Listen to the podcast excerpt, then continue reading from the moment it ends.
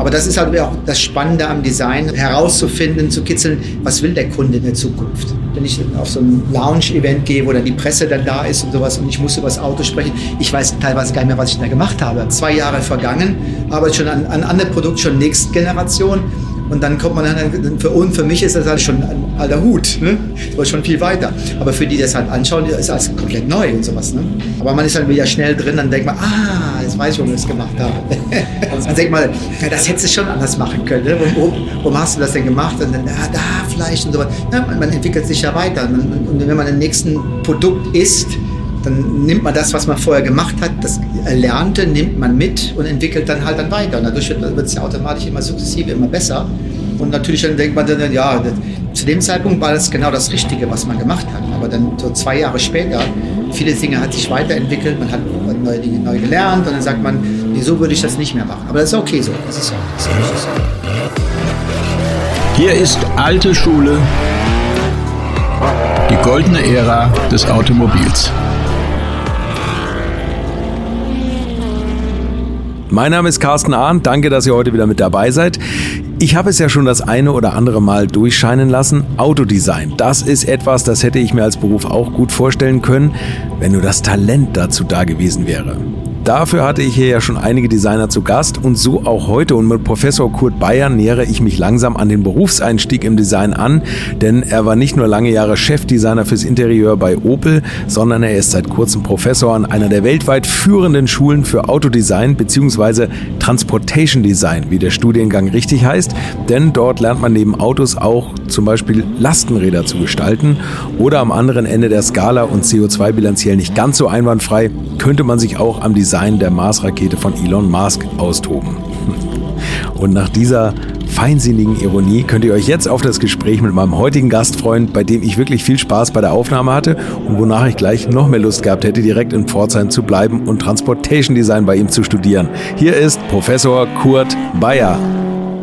Nee, als Junge interessiert man sich immer für Autos in einer Art und Weise. Ich habe, äh, ob es so ein Legos dergleichen war oder, oder Matchbox-Autos, die ich auch gesammelt habe, natürlich war, ist immer interessant. Aber, aber eigentlich für mich war immer das Wichtigste, was ich am liebsten gemacht habe, einfach wirklich zeichnen oder, oder gestalterisch sein. Selbst wenn ich mit Legos irgendwelche Objekte gebaut habe und so, da, da, da, das war immer für mich super Spaß. Äh, ich hatte viel Spaß gehabt und das war einfach cool, was zu sehen, wenn etwas entsteht, was gebaut wird was Handwerkliches machen können.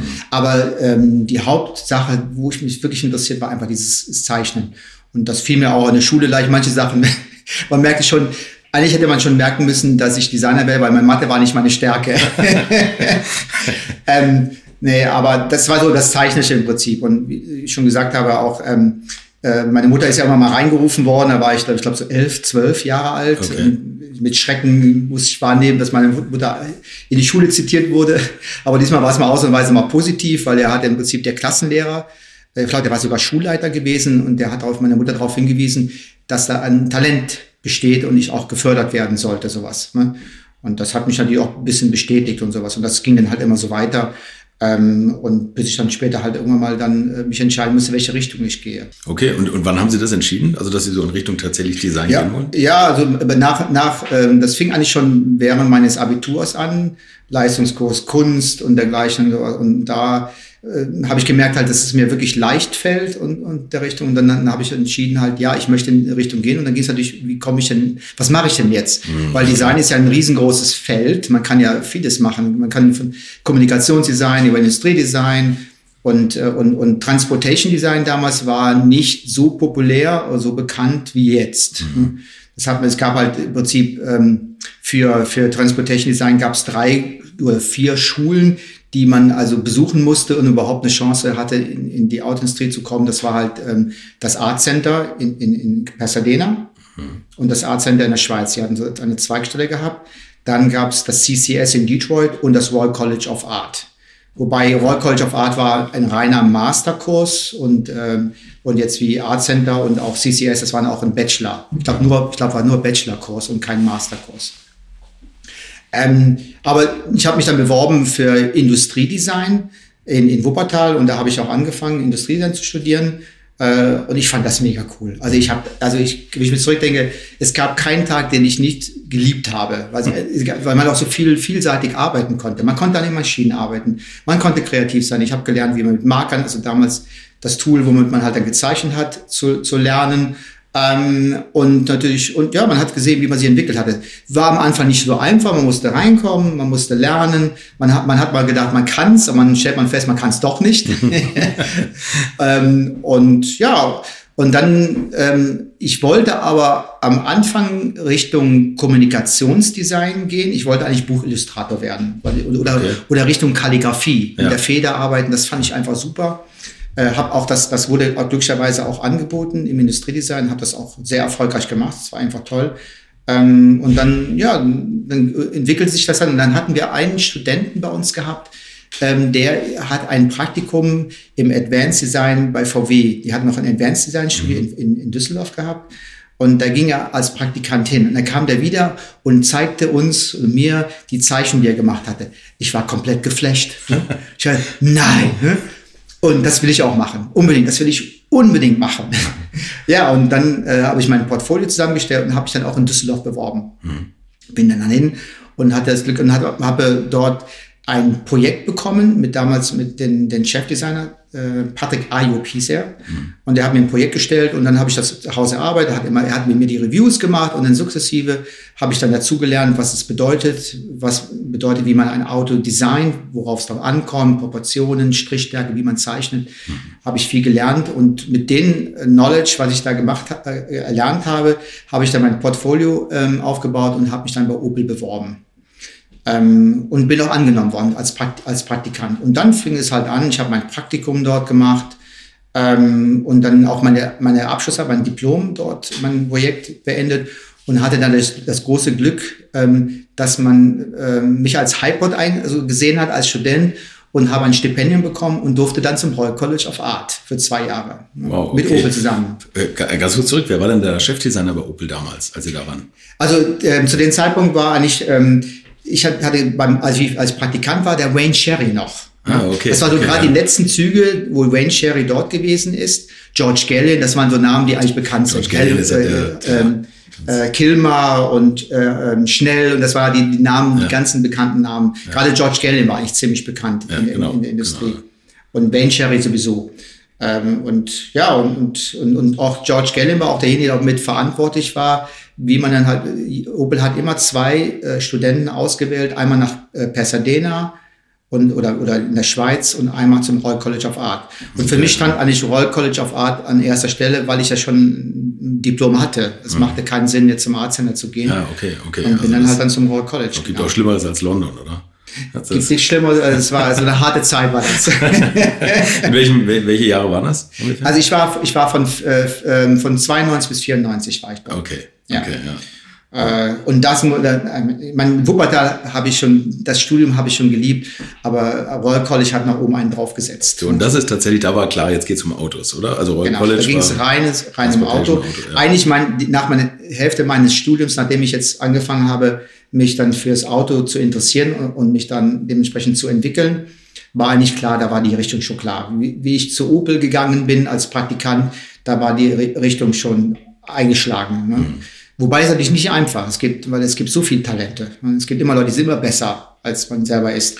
Ähm, Job, dann, ne? Man muss aber, ich habe auch gelernt, ähm, was immer auch wichtig ist, ähm, dass man viel erreichen kann. Man, man muss für die Sache halt brennen. Mhm. Man muss wirklich dafür leben und man muss sich dafür einsetzen. Und da muss man halt immer, wie heißt so schön, die Extrameile gehen manchmal. Mhm. mhm. Und, und dann, dann funktioniert es. Talent reicht nicht alleine aus. Definitiv nicht. Mhm. Also es sind nicht gefragt, diese Künstlertypen, die mit dem Seidentuch da einmal kurz durchschwingen. Ja, man, man kann jetzt, wenn, wenn man so sich die, die Designer von den unterschiedlichen Bereichen anschaut, man kann sich schon, schon definieren, wie sie aussehen, ne? wie sie gekleidet sind, wie sie sich verhalten ja. und, und die Kommunikationsdesigner sind anders als die Automobildesigner. Das sieht man auch hier in Pforzheim. Mhm.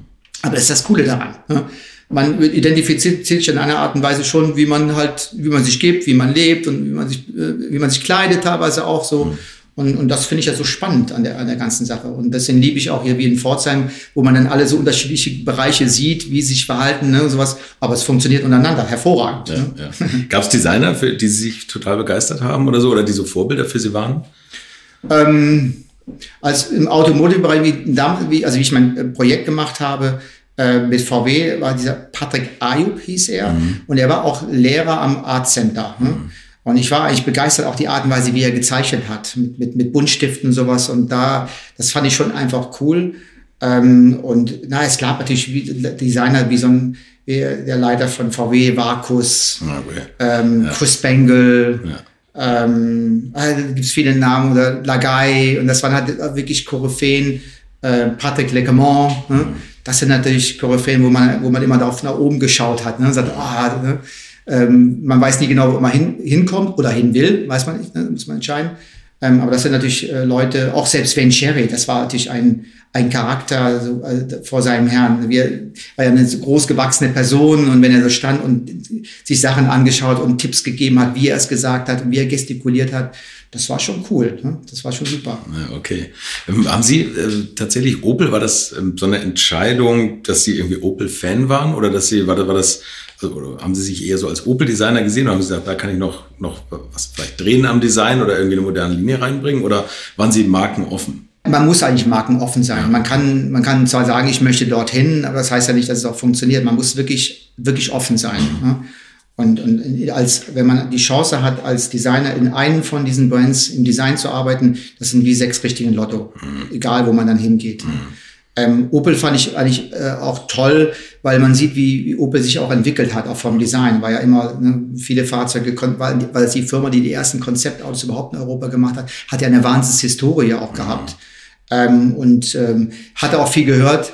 Ähm, zum Beispiel, ich weiß noch genau, ähm, da habe ich mir eine Zeitung gekauft und da war auf der Seite auch ein Opel, ein, ein Opel-Designer, der was gezeigt hatte ähm, der dann äh, über, über Design äh, bei Opel Design Center gesprochen hatte und den habe ich kennengelernt. Und, und ihn hatte ich auch während meines Praktikanten als Betreuer gehabt. Ah, okay. Das war cool.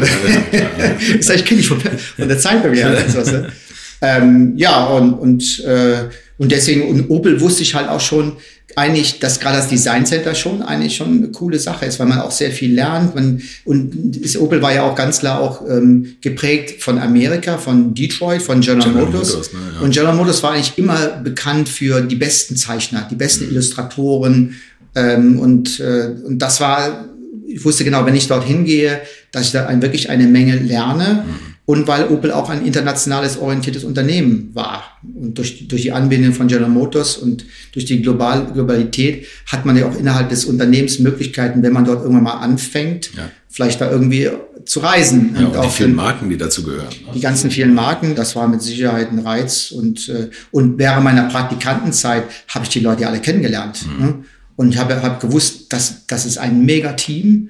Ne? Da gab es Konkurrenz untereinander, ganz klar, und Wettbewerb, aber ein gesunder Wettbewerb. Mhm. Es war nicht so, wo jeder versucht, da das Beste rauszuholen. Die haben wirklich als Team zusammengearbeitet. Das konnte man als Praktikant schon feststellen. Und deswegen ist für mich auch jetzt hier an der Hochschule immer wichtig, dass meine Studenten, Studenten so ein Praktikum machen. Mhm dann lernen sie das Unternehmen kennen und stellen fest, passt das Unternehmen überhaupt zu, zu, mhm. zu, zu mir oder nicht oder sowas. Ne? Äh, und das lernt man auch in der kurzen Zeit, hat man schon ein Gefühl. Ne? Und, und da bei Opel hatte ich von Anfang an ein tolles Gefühl. Und allein schon, dass sie mich natürlich als, als Stipendiat nach London schicken, ja, schickte, musste ich jeden Vertrag unterschreiben, musste fünf Jahre bleiben und aus den fünf Jahren sind dann über 20 Jahre geworden. Wird so schlimm nicht gewesen sein dann, ne? Nee, es gibt, gibt schlimmere Sachen. okay. Und wie sah die Arbeit aus? Also war das, war das schon, ich, ich habe jetzt häufiger schon mal gehört, dass Opel durch GM natürlich irgendwie extrem weit vorne war, was auch Computerisierung anbelangt. Also das wie haben Sie es in den 90ern erlebt? Hat man da noch viel mit Hand gezeichnet oder so? Oder wurde das so forciert? Oder dann gibt es ja die Sachen, wo man an der Wand das, das groß macht mit den Tapes oder ja. so? Oder wurde da schon viel CAD gemacht? Es fing, also wirklich, ich, los, wie, wie, ich am Royal College of Art war, dann fing schon CAD halt an, dieses Alias und die ersten mhm. Modelle aufbauen. Ähm, das hat sich natürlich ähm, explizit dann weitergeführt, weil General Motors hat auch damals äh, auch Alias, wie andere Firmen auch, auch mit Alias unterstützt und gearbeitet und weiterentwickelt. Ähm, und da kam man natürlich in, in die Berührung mit, mit, mit solchen Technologien, ganz klar. Mhm. Ähm, aber trotzdem war immer noch die, diese sogenannte Rendering-Technik mit Marker und mit Kreide und dann mit Fixativ. Ah, das war so, das war, äh, das war einfach dieses Handwerkliche auch sowas. Ne? Mhm. Das, das wurde natürlich viel gemacht. Und dann durch, durch General Motors natürlich ganz klar hat man Leute gehabt, die auch mal so durch Austausch rüberkamen, wo man halt auch viel gelernt hatte. Und auch äh, Full-Size-Tapes Ich weiß noch, ich habe äh, während meiner Praktikantenzeit und auch meiner Diplomarbeit hatte ich ein Dreiviertel Full-Size-Perspektive mit Airbrush gemacht noch. Ne? Äh, und das wurde noch gemacht, aber dann sukzessive verschwand das halt. Ne? Aber die, die Digitalisierung in dem Sinne hat schon angefangen, weil Opel wollte auch schon in die Richtung gehen, vieles digital zu machen. Und General Motors im Prinzip eigentlich auch. Man hat gelernt, dass man da sehr viel effizienter an die Sache rangehen kann. Aber es brauchte noch eine Zeit, bis man auch die Qualität liefern konnte. Das war ja klar. Jede Technologie braucht eine Zeit, bis man sie erlernt hat, bis man verstanden hat, äh, was man bekommt. Mhm. Äh, und und das, das hat man schon mitbekommen, ja. Was waren so die ersten Arbeiten, nachdem Sie mit dem Studium fertig waren? Oder wo, sind Sie da gelandet bei Opel? In welcher Abteilung? Also ich bin in, ins Studio gekommen ähm, für die nächste Astra-Generation damals. Das war, glaube ich, der Astra B oder C. B, glaube ich, genau. Ähm, damit habe ich, weil ich als, als Jungdesigner bin ich da eingestiegen im Exterior. Mhm und habe da meine ersten Erfahrungen gemacht. Und dann ging halt dann von verschiedenen Studios war ich dann danach gewesen. Ähm, das ging dann, ich weiß nicht, dann, das, ich war insgesamt, glaube ich, war ich dann dreieinhalb, war ich vier Jahre dort. Und dann bekam ich die Möglichkeit äh, für äh, geplant zwei bis drei Jahre äh, zu, zum Mutterschiff zu gehen, zu General Motors. Und nach Amerika. Dann, nach Amerika. Ich bin dann nach Amerika. Ähm, insgesamt waren es äh, ein bisschen mehr als anderthalb Jahre. Ähm, und das war natürlich auch super cool. Und das war auch, ein, das war also gerade als Jungdesigner schon eine riesen Herausforderung. Das fängt ja mit, ich war in meinem Leben noch nie in Amerika gewesen vorher. Hm. Ähm, dann, wie gesagt, andere Sprache. Okay, Sprache war nicht das Problem äh, durch das Royal College und, und, und bei Opel war halt die Hauptsprache Englisch sowieso mhm. bedingt, weil, wir, weil, wir, weil Opel war ja auch sehr international. Mhm. Insgesamt 38 Nationalitäten im Design. Ne? Das war nicht das große Problem, aber trotzdem, Amerika ist ähm, das Land ist halt einfach anders. Und das fand ich super spannend. Und ich habe mich da auch super wohl gefühlt, auch in Themen. Und dann habe ich auch festgestellt, gerade General Motors, wie groß das Design Center von GM war. Ein Studio war so groß wie das ganze Design Center von Opel. Das war ein Studio und die hatten also, einige gehabt. Das, das, kann man sich gar nicht vorstellen. Ich habe schon einige Designer, die da waren, gehabt oder auch die es noch angeguckt haben. Das muss wirklich faszinierend sein. Also diese Größe muss einen wirklich erschlagen von General Motors. Das, also kann, kann man ganz andere Dimension wahrscheinlich. Genau, genau. Ja. Aber so ist das Land. Ne? Ja, ja. Und so sind die Straßen. Ja. Und dann, da, da lernt man ja auch, wenn man, manchmal haben wir gedacht, wenn wir so mit so Projekte mit GM gemacht haben, nee, das, das, das machen wir das wirklich so, was soll das Auto wirklich so aussehen? Aber wenn man dann, äh, dann hat man, das versteht man es im ersten Moment nicht. Aber wenn man drüben im Land ist und sieht, wie die Menschen dort leben und wie Auto gefahren wird, mhm. wie die Straßenverhältnisse sind und so weiter, dann versteht man das. Und deswegen ist es auch so wichtig, einfach, wenn man so Produkte für andere Länder entwickelt, ist es schon ein Vorteil, mal dort gelebt zu haben, das zu verstehen. Fall, ne? Ja, klar. Andere Bedürfnisse, ganz einfach. Die Fahrzeuge müssen halt anders aussehen und, und das, und das habe ich halt gelernt und das war natürlich cool. Und das war für mich auch so der nächste Sprung einfach so von der, von der Entwicklungsphase, die ich gemacht habe und als Jungdesigner hinzukommen und, und die Firma. Ich habe ja im Prinzip als Designer, als einziger Designer in den riesengroßen Verbund Opel vertreten. Mhm. Und man musste sich dann halt auch durchsetzen. Man ging in Meetings und man musste halt wir haben ein Projekt dort entwickelt, ich habe ein Projekt entwickelt dort für Opel, dort in den Designstudios zusammen mit, mit anderen äh, Bereichen, die die gleiche Plattform geschert haben. Und da muss man lernen, sich durchzusetzen. Und das, allein das schon hilft. Dann wächst man auch. Man kriegt mehr Selbstvertrauen, man fühlt sich sicherer. Zeit und, und, man, und, und auch, die, auch dort die Leute, die Teams waren super nett, sehr hilfsbereit ähm, und haben einen, haben einen wirklich super aufgenommen, auch innerhalb von Detroit und dergleichen. Ich war auch damals mit meiner Familie. Mein Sohn war ganz jung, ein halbes Jahr alt, glaube ich, gerade mit meiner Frau und wir hatten echt eine ganz, ganz tolle Zeit. Verhandelt man, wenn Sie sagen, Sie, Sie arbeiten da zusammen an bestimmten Plattformen oder sowas und muss dann Opel vertreten, verhandelt man über einzelne Knöpfe, wie die aussehen, dass man die, wenn die nach Deutschland schwappen oder so, dass, dass das auch für unsere Bedürfnisse passt? Oder wie ja. kann man sich das vorstellen? Ja, okay. muss, muss ja auch. Ja, wie gesagt, ja. Europa oder jetzt Deutschland, ähm, die Kunden haben ganz andere Erwartungen, mhm. Erwartungshaltung jetzt als wie in Amerika. Aber dann, dann wenn man natürlich solche, sag mal, Beispiel bei den Knöpfen zu bleiben, wenn man Knöpfe nimmt, die sogenannten, sogenannten Carry-Over-Knöpfe, die einfach geshared werden, also geteilt werden ja. von Plattform zu Plattform, es geht ja nicht anders. Es gibt ja eine bestimmte Kostenstruktur, die eingehalten werden muss. Da muss man überlegen, wie kann man denn Komponenten entwickeln, die alle nutzen können. Ne? Und, und klar, und dann ist natürlich wichtig, wenn man sagt, äh, äh, bei uns in Europa müssen die Knöpfe ganz klein sein und in Amerika sagen sie, nee, wir wollen sie groß haben. Und dann geht es natürlich darum, man muss irgendwie einen Weg finden, dass für beide das funktioniert. Ne? Ja. Das klappt aber im Endeffekt eigentlich auch. Ne? Der, jeder gibt ein bisschen und jeder bekommt ein bisschen im Endeffekt. Ja. Und dann äh, nachher, nachher dann hat man irgendwas, wo man sagen kann, damit kann man leben. Nicht jeder kann sagen, oh super geil, das ist genau funktioniert für mich 100 Prozent und die anderen gucken in die Röhre auf die Art und Weise. Ja. So funktioniert es nicht. So, ja, das ist kein Team, kein Teamwork. Ja. Werbung. Sie wollen sich mehr bewegen und gesünder leben, aber auch häufiger entspannen? Die App TK Coach unterstützt Sie dabei. Mit kurzen Übungen für die bewegte Pause oder den 8-Minuten-Workouts mit Olympiasieger Fabian Hambüchen.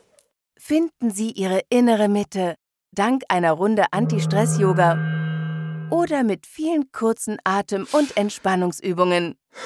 Das alles und noch viel mehr in der App TK Coach.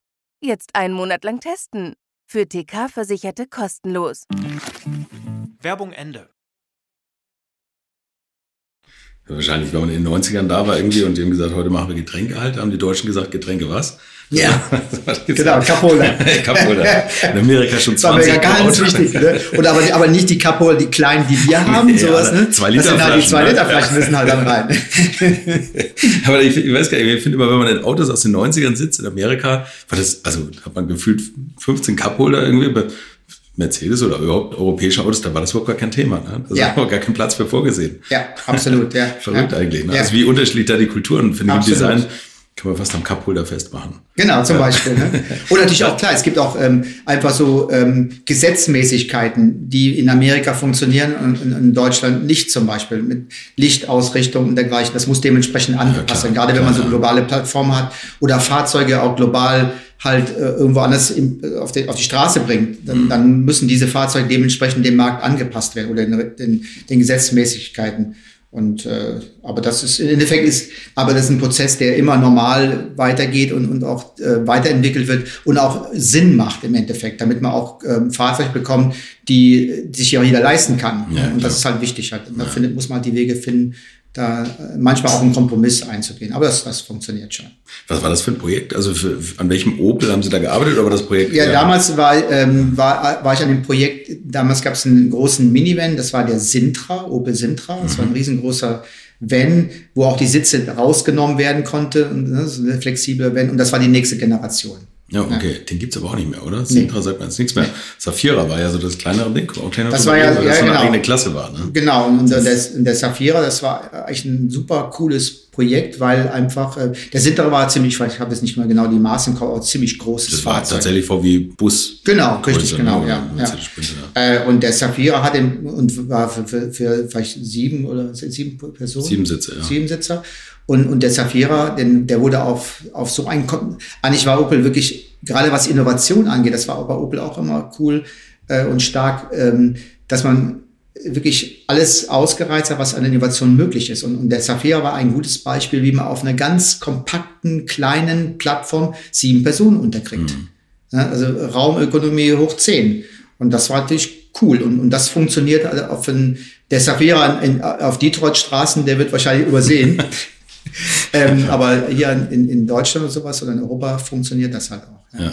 Der ist ja, glaube ich, mit, mit Porsche zusammen entwickelt worden. Ja, ne? also genau. Porsche, Porsche war das äh, technische Entwicklungszentrum, die Richtig, das Auto, also Interior genau. jetzt. Ja, ja, genau. Mit dem Michael Hölsch habe ich auch schon gesprochen. Der, der hat da Porsche-Seite genau. entwickelt. Ja. auch bei mir. Ja. So, Richtig. Genau. Ja. Und dann sind Sie zurück nach Deutschland gekommen und dann äh, sind Sie wieder nach Rüsselsheim? Oder? Genau, ich bin nach Rüsselsheim. Mhm. Ähm, und dann ähm, aufgrund der Erfahrungen, die ich gemacht habe und ähm, äh, bin ich dann befördert worden, dann wurde ich dann ähm, Assistant Chief Designer mhm.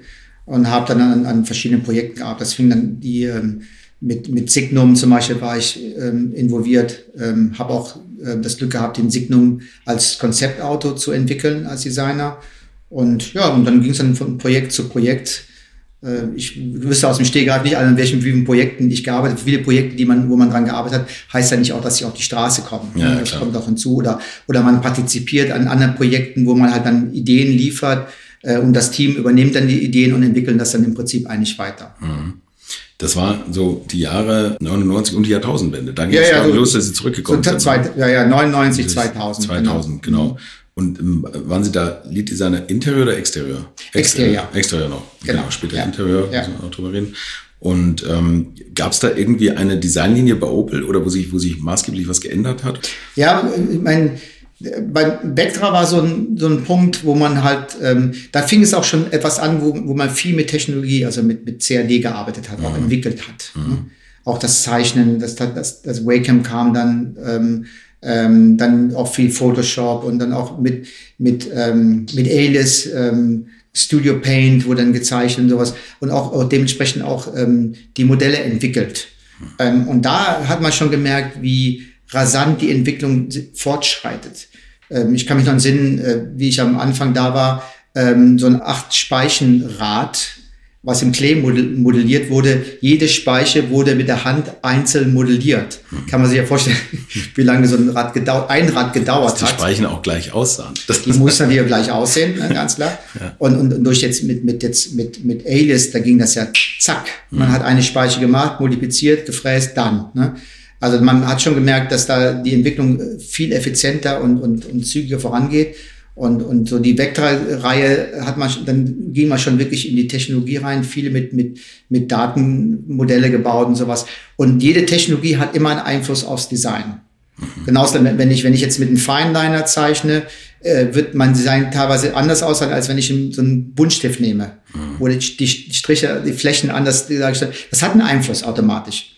Und, und das, so eine Technologie natürlich auch. Äh, Manche Dinge konnten nicht 100% sofort entwickelt werden, weil man die Technologie so, nicht so beherrscht, die Flächen nicht so beherrscht. Aber das hat einen Einfluss aufs Design gehabt. Und, und das hat, am Vector sagen wir es etwas. War alles cleane, simple Flächen, gerade Linien und sowas in der Richtung. Und, und da hat man so, ein, so eine Entwicklung gesehen, äh, wo die Reise erstmal hingeht. Alles wird cleaner, äh, architektonischer. Qualität spielt da auch eine Rolle, auch bei dem Interieur beim Vectra. Man mag das Interieur, mag es nicht, wie auch immer, aber die Qualität war wirklich top. Äh, auch wenn man sieht, wie die einzelnen Bands eins, eingesetzt worden sind, wie alles gepasst hat. Das war schon, schon, schon wirklich gut. Ne? Muss ich auch sagen, ohne mich anbiedern zu wollen, aber die, auch die Materialanmutung, finde ich, war bei Opel wirklich immer extrem gut. Ja. Also das, ja. Da gab es ja eine Sache beim Innenraum, was tatsächlich immer, also mir auch Autofans schreiben oder so, oder auch, auch Leute sagen, dass zum Beispiel der Calibra von außen ein so tolles Auto war und von innen saß man im Vectra. biederen Vectra. Vectra. Eigentlich, ne? Also da wurde man wieder an den Vectra erinnert. Finden Sie, dass das so ein Fehler von Opel war, dass man da tatsächlich ein anderes Cockpit hätte machen müssen? Wahrscheinlich waren es Kostengründe, logischerweise, aber Ja. dass man dem hätte einen ja, extrovertierteren Anstrich geben müssen? Ja, ich denke im Nachhinein, der Vectra war wirklich cool. Das war auch so ein Auto, was mir, damals war ja der, der, der, äh, der, Entschuldigung, der Vectra, schon, der Calibra und der 850. Das war ja auch ein cooles Auto. Ja. Nur der Unterschied, dass der, der BMW 150.000 D-Mark gekostet hat und der, der Calibra war, äh, glaube ich, um die 30.000, 24 oder 30.000 ja, genau, ja. er, ne? Aber beide, das Auto war wirklich auch genauso cool, so, ne, wie es aufgebaut ja. war und sowas. Ähm, aber natürlich, wenn man so ein, das ist ja manchmal das Credo, was man auch mal hat, dass man, wenn man ein Auto entwickelt, ein Fahrzeug entwickelt, wie kriege ich es überhaupt dann hin vom Budget? Es gibt ein bestimmtes Budget und da muss man überlegen, wie, ich will das Auto unbedingt haben, äh, was muss ich denn tun? Und dann muss man halt manchmal leider Kompromisse eingehen äh, und sagen, okay, wir machen das Auto so, aber ihr müsst das und das dementsprechend implementieren. Und das war halt das Vectra Interior und das war mit Sicherheit kein Vorteil, sage ich mal ganz vorsichtig, ne, für das Exterior. Das Exterior war wirklich cool und wirklich auch, ich glaube, zu, zu dem Zeitpunkt auch eine der aerodynamischsten Fahrzeuge ne, auf dem genau. Markt. Und äh, ja, ich denke mal, so ein cooles, den Exterior angepasst Interior hätte mit Sicherheit geholfen, das mal ganz vorsichtig zu sagen. Wahrscheinlich, ja. Ich meine, so, so, der hat ja wirklich viele Fensterwagen, aber das ist immer das, was man, oder was ich tatsächlich auch immer wieder zurückgespielt bekomme, dieser biedere Innenraum. Eigentlich schade, ne? So Ja, ja. Cabrio war, glaube ich, auch mal geplant von dem Wagen und das ist dann irgendwie doch Ja. nicht gekommen. Genau. So, Ja. ja.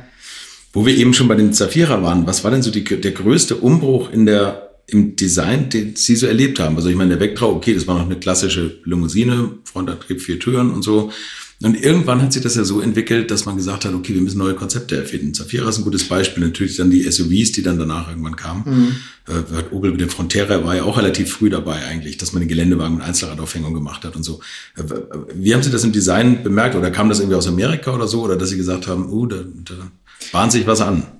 Ja, ähm, also man hat natürlich in verschiedenen unterschiedlichen Konzepten gearbeitet, mhm. wo ich teilweise nicht darüber reden kann, immer noch sowas, ne? Ähm, wo man versucht hat, auch ähm, Fahrzeuge zu entwickeln. Wenn man sich die Konzeptfahrzeuge anschaut, die Opel, also das fing vom Junior an, verschiedene, die danach gekommen sind, äh, Max und wo auch viele Technologien gezeigt worden sind. Mhm. Ähm, man versuchte halt natürlich auch weil Opel war ja auch sehr stark, auch in den kleinen Segmenten, ob es gerade Corsa, heute noch immer super eine populärsten Fahrzeuge schlecht. Opel Adam, wo ich ja Riesenfan von bin. Adam zum Beispiel auch, ja. ja ähm, und da war Opel immer stark. Und was Opel auch immer so ausgezeichnet hat, ich sag mal, so Smart Solution zu finden, also äh, Dinge zu entwickeln, die nicht überingeniert wurden, also mit einfachen Dingen. Beste Beispiel ist auch ähm, beim, bei vielen Fahrzeugen die sogenannte der, der Fahrrad äh, äh, also Bike Carrier. Ich weiß nicht, ob Sie den kennen. Ähm, der, der, wurde zum ersten Mal implementiert in dem äh, Meriva, der Meriva zweite Generation. Mhm. Das war im Prinzip, der Meriva hatte ja so eine Art wie diese Skidplates, durch diese, ähm, wie heißt das, Unterbodenschutz. Ja. ja. Und da brauchte man, machte man die Klappe auf, dann gab es eine Regel und dann, dann, dann drückte man oder schob, glaube ich, und dann sprang dieses Skidplate raus was man vorher nicht ja, gesehen hat. Ja, richtig, genau. Und da konnte man halt die Fahrräder drauf. Es war einfach stimmt, genial. Stimmt, wie so eine Schublade, ne, wo dann diese Schienen drauf waren. Genau. Jetzt erinnere ich mich, jetzt musste ich jetzt Genau, und das war also allein äh, einfach mal, wenn man es gebraucht hat, dann hat man es rausgezogen und wenn nicht, wusste man es nicht, man sah es nicht. Und das ja. sind halt solche, solche ja. smarte äh, Innovationen und da war Opel immer stark. Und der Meriva war auch so ein Fahrzeug als die zweite Generation, die viele Ideen hatten. In einem Fahrzeug, ist unglaublich. Mhm. Ähm, allein diese Contovento-Türe, die im Prinzip, die, äh, die man im Prinzip, die, die Fuge war in den zentralen Bereich der, der, der Bodyside und die klappte im Prinzip dann zur Seite auf. Mhm. Und die, die, die Idee dahinter war einfach, ähm, weil es, es war als Familienauto gedacht, ähm, dass wenn, wenn, wenn ich aussteige, meine Kinder nicht sofort rausspringen, die Tür, ich hatte, hatte die Kinder im Griff gehabt, die Tür hatte ich mit der rechten Hand geöffnet, hatte gleichzeitig als Schutz, dass die Kinder nicht auf die Straße laufen. Hm, okay, Beispiel, okay. Ne? Also, wie, nennt, wie nennt sie die Tür? Controvento-Türe. Controvento, ja. Ist das, das, das man Prinzip, wie Portaltüren? Genau. So ah, okay, alles ist ein anderer Begriff. Ja, ja, genau. Alles klar. Ähm, und ähm, das war eine Innovation, die das Fahrzeug hatte. Dann diese, dieser sogenannte Bike Carrier. Und was auch dann auch in dem Fahrzeug cool war, ähm, er hatte im Prinzip zwischen den Sitzen so eine Art wie Aluminium-Rails gehabt. Ja. Ne? Und in diesen Rails konnte man unterschiedliche Dinge applizieren. Das habe ich ja. Also einmal die Armauflage, die dann auch dementsprechend auf diesen Rails im Prinzip geführt wurden. Ja. Also dementsprechend, wie man saß, konnte man es dementsprechend ähm, einstellen, also auf eine ganz Art, Art und Weise und konnte es einfach ausstellen. Ein modulares System. Ähm, und man hatte auch andere Sachen, Cup-Holder, was man einklippen ja. konnte. Und, und da gab es viele andere Ideen, was man machen konnte. Wir ja, haben auch so Ideen nicht. generiert, konnte man eine Kaffeemaschine einbauen, sowas. Ja. Also das, also das war eine Innovation, die, äh, was im Prinzip ein großes Feld geöffnet hat, wo man als Designer super kreativ sein konnte. Ja. Leider wurden nicht alle umgesetzt, natürlich, ganz klar. Es kommt immer so. Aber ich kann mich daran an die Werbung erinnern, ohne jetzt das Auto, also so, aber ja, jetzt habe ich es auf einmal wieder vor Augen, auch mit dem mit der ausziehbaren, mit dem Fahrradhalter. Das ist eigentlich sensationell, aber umso trauriger, dass es das heute eigentlich nicht mehr gibt, oder? Oder ist das durchgezogen worden irgendwo? Also irgendwann wurde das natürlich eingestellt. Man ist die Frage halt, ist, im Endeffekt entscheidet der Kunde ja im Endeffekt, was für ja. ihn wichtig ist und was er kauft und wofür er Geld gibt. Mhm. Und, ähm, und irgendwann, vielleicht war die, waren die Verkaufszahlen runtergegangen und dann, dann irgendwann ist es eingestellt worden, was ich eigentlich ziemlich schade fand. Ja, weil Opel hatte viele solche coolen Sachen gehabt und irgendwann waren sie nicht mehr da. Ja, ja, Aus irgendwelchen Gründen. Es gibt bestimmt gute Gründe dafür. Ja. Ähm, aber da, das sind so Dinge, wo ich persönlich als Designer auch wirklich stolz drauf bin, da mit dran gearbeitet zu haben, bei der Entwicklung dabei gewesen zu sein. Und, und das erzähle ich auch meinen, meinen Studenten, Studentinnen immer. Ähm, Opel ist auch eine Firma, eigentlich sollten alle Firmen so sein, ähm, mit, mit einfachen Mitteln so einen Wow-Effekt zu mhm. generieren. Äh, ohne, klar, man kann mit vielen tausend Motoren alles machen, im Endeffekt. A, kann man es nicht bezahlen, B, ist es, wenn er ist overengineert, ist einfach so kompliziert und man versteht es nicht mehr. Aber das, das, das Intelligente ist halt auch als Designer Wege zu finden, mit einfachen Mitteln was, was Cooles zu machen. Mhm. Der Saab zum Beispiel hatte diesen berühmten Cup-Holder, diesen kleinen, das war so ein kleiner äh, quadratischer Knopf, den drückte man auf, dann sprang der Cup-Holder raus und dann klack, klack, klack, klack, klack, klack, und dann hat man Cup-Holder gehabt. Wie so, ein Schmetterling war das. Genau, das war ja. auch cool. Ne? Das ja. sind natürlich, das sind auch so für, äh, für den Kunden auch eigentlich super wichtig. Der, der sieht dann was und denkt, oh, ist stolz drauf, ne? Ja. Und zeigt seinen, Nachbarn, guck mal hier, was ich habe, guck mal hier, wie cool das ist. Und, und das sind halt, wo wir auch Designer auch immer intensiv mitarbeiten müssen und darüber nachdenken müssen, was kann man denn machen? Ähm, und, und je smarter es ist, kostet weniger Geld. Auch das ist, spielt auch eine große Rolle, wie kosteneffizient entwickeln wir im Design, im Design und, und das hilft automatisch auch ein gutes Produkt auf die Straße zu bringen. Ja, so ein interessanter Gesichtspunkt und leichte, kleine, einfache Lösungen wären ja eigentlich das, was wir brauchen. Aber stattdessen werden die Autos immer größer. Und das ist leider ein Trend, dem sich niemand so richtig verschließen kann, werden auch immer schwerer. Wie sehen Sie das denn? Oder denken Sie, da wird es jetzt irgendwann wieder eine Umkehr geben? Ja, also jetzt rede ich als, als Professor. Ja, das ist gut, ja, wunderbar, genau. Ja. An, an, an der, unserer Hochschule denken wir ja eigentlich, wichtig ist immer, dass wir über den Tellerrand schauen. Mhm. Über, ne? Und dass wir halt wirklich weiterdenken, als, als die Industrie darf, sagen wir so, oder nicht kann, ne? weil aus bestimmten Gründen. Ähm, und wir, wir stellen immer die Frage, das, was jetzt momentan ansteht, ist das wirklich die Zukunft? Wo gehen wir eigentlich, wo geht die Reise eigentlich hin? Und das, die Frage stelle ich meinen Studenten und Studenten ja permanent. Egal was in welche Projekte wir arbeiten, ob es ein Automobil ist oder selbst, selbst wenn es ein ähm, Flugzeug ist oder was, was wir alles machen können hier, ist immer wichtig halt visionär ranzugehen. Also wir sind kein Dienstleister, definitiv nicht. Äh, und, und da muss man natürlich schon, ja, wo geht denn die Reise im Endeffekt nicht hin? Und wir hatten jetzt letztes Mal auch ein Projekt gehabt mit Shangang, da haben wir fliegende Fahrzeuge entwickelt. Flying Shape hieß das Thema. Mhm. Und man sieht auch, dass in der Industrie auch in der Richtung gedacht wird. Ne? Unten ist kein Platz mehr, also oben haben wir Platz. Was bedeutet das im Endeffekt halt? Ne? Das sind also Dinge, die wir auch dann in Frage stellen. Und, und, und man muss ja auch die, man sieht ja auch, wenn man durch die Stadt geht, egal welche Stadt, äh, sind, die Stadt ist gefüllt mit nur Autos. Ne? Wir sind natürlich jetzt dran gewöhnt, man, man kann sich das mal gar nicht vorstellen, eine Stadt ohne Autos zu sein.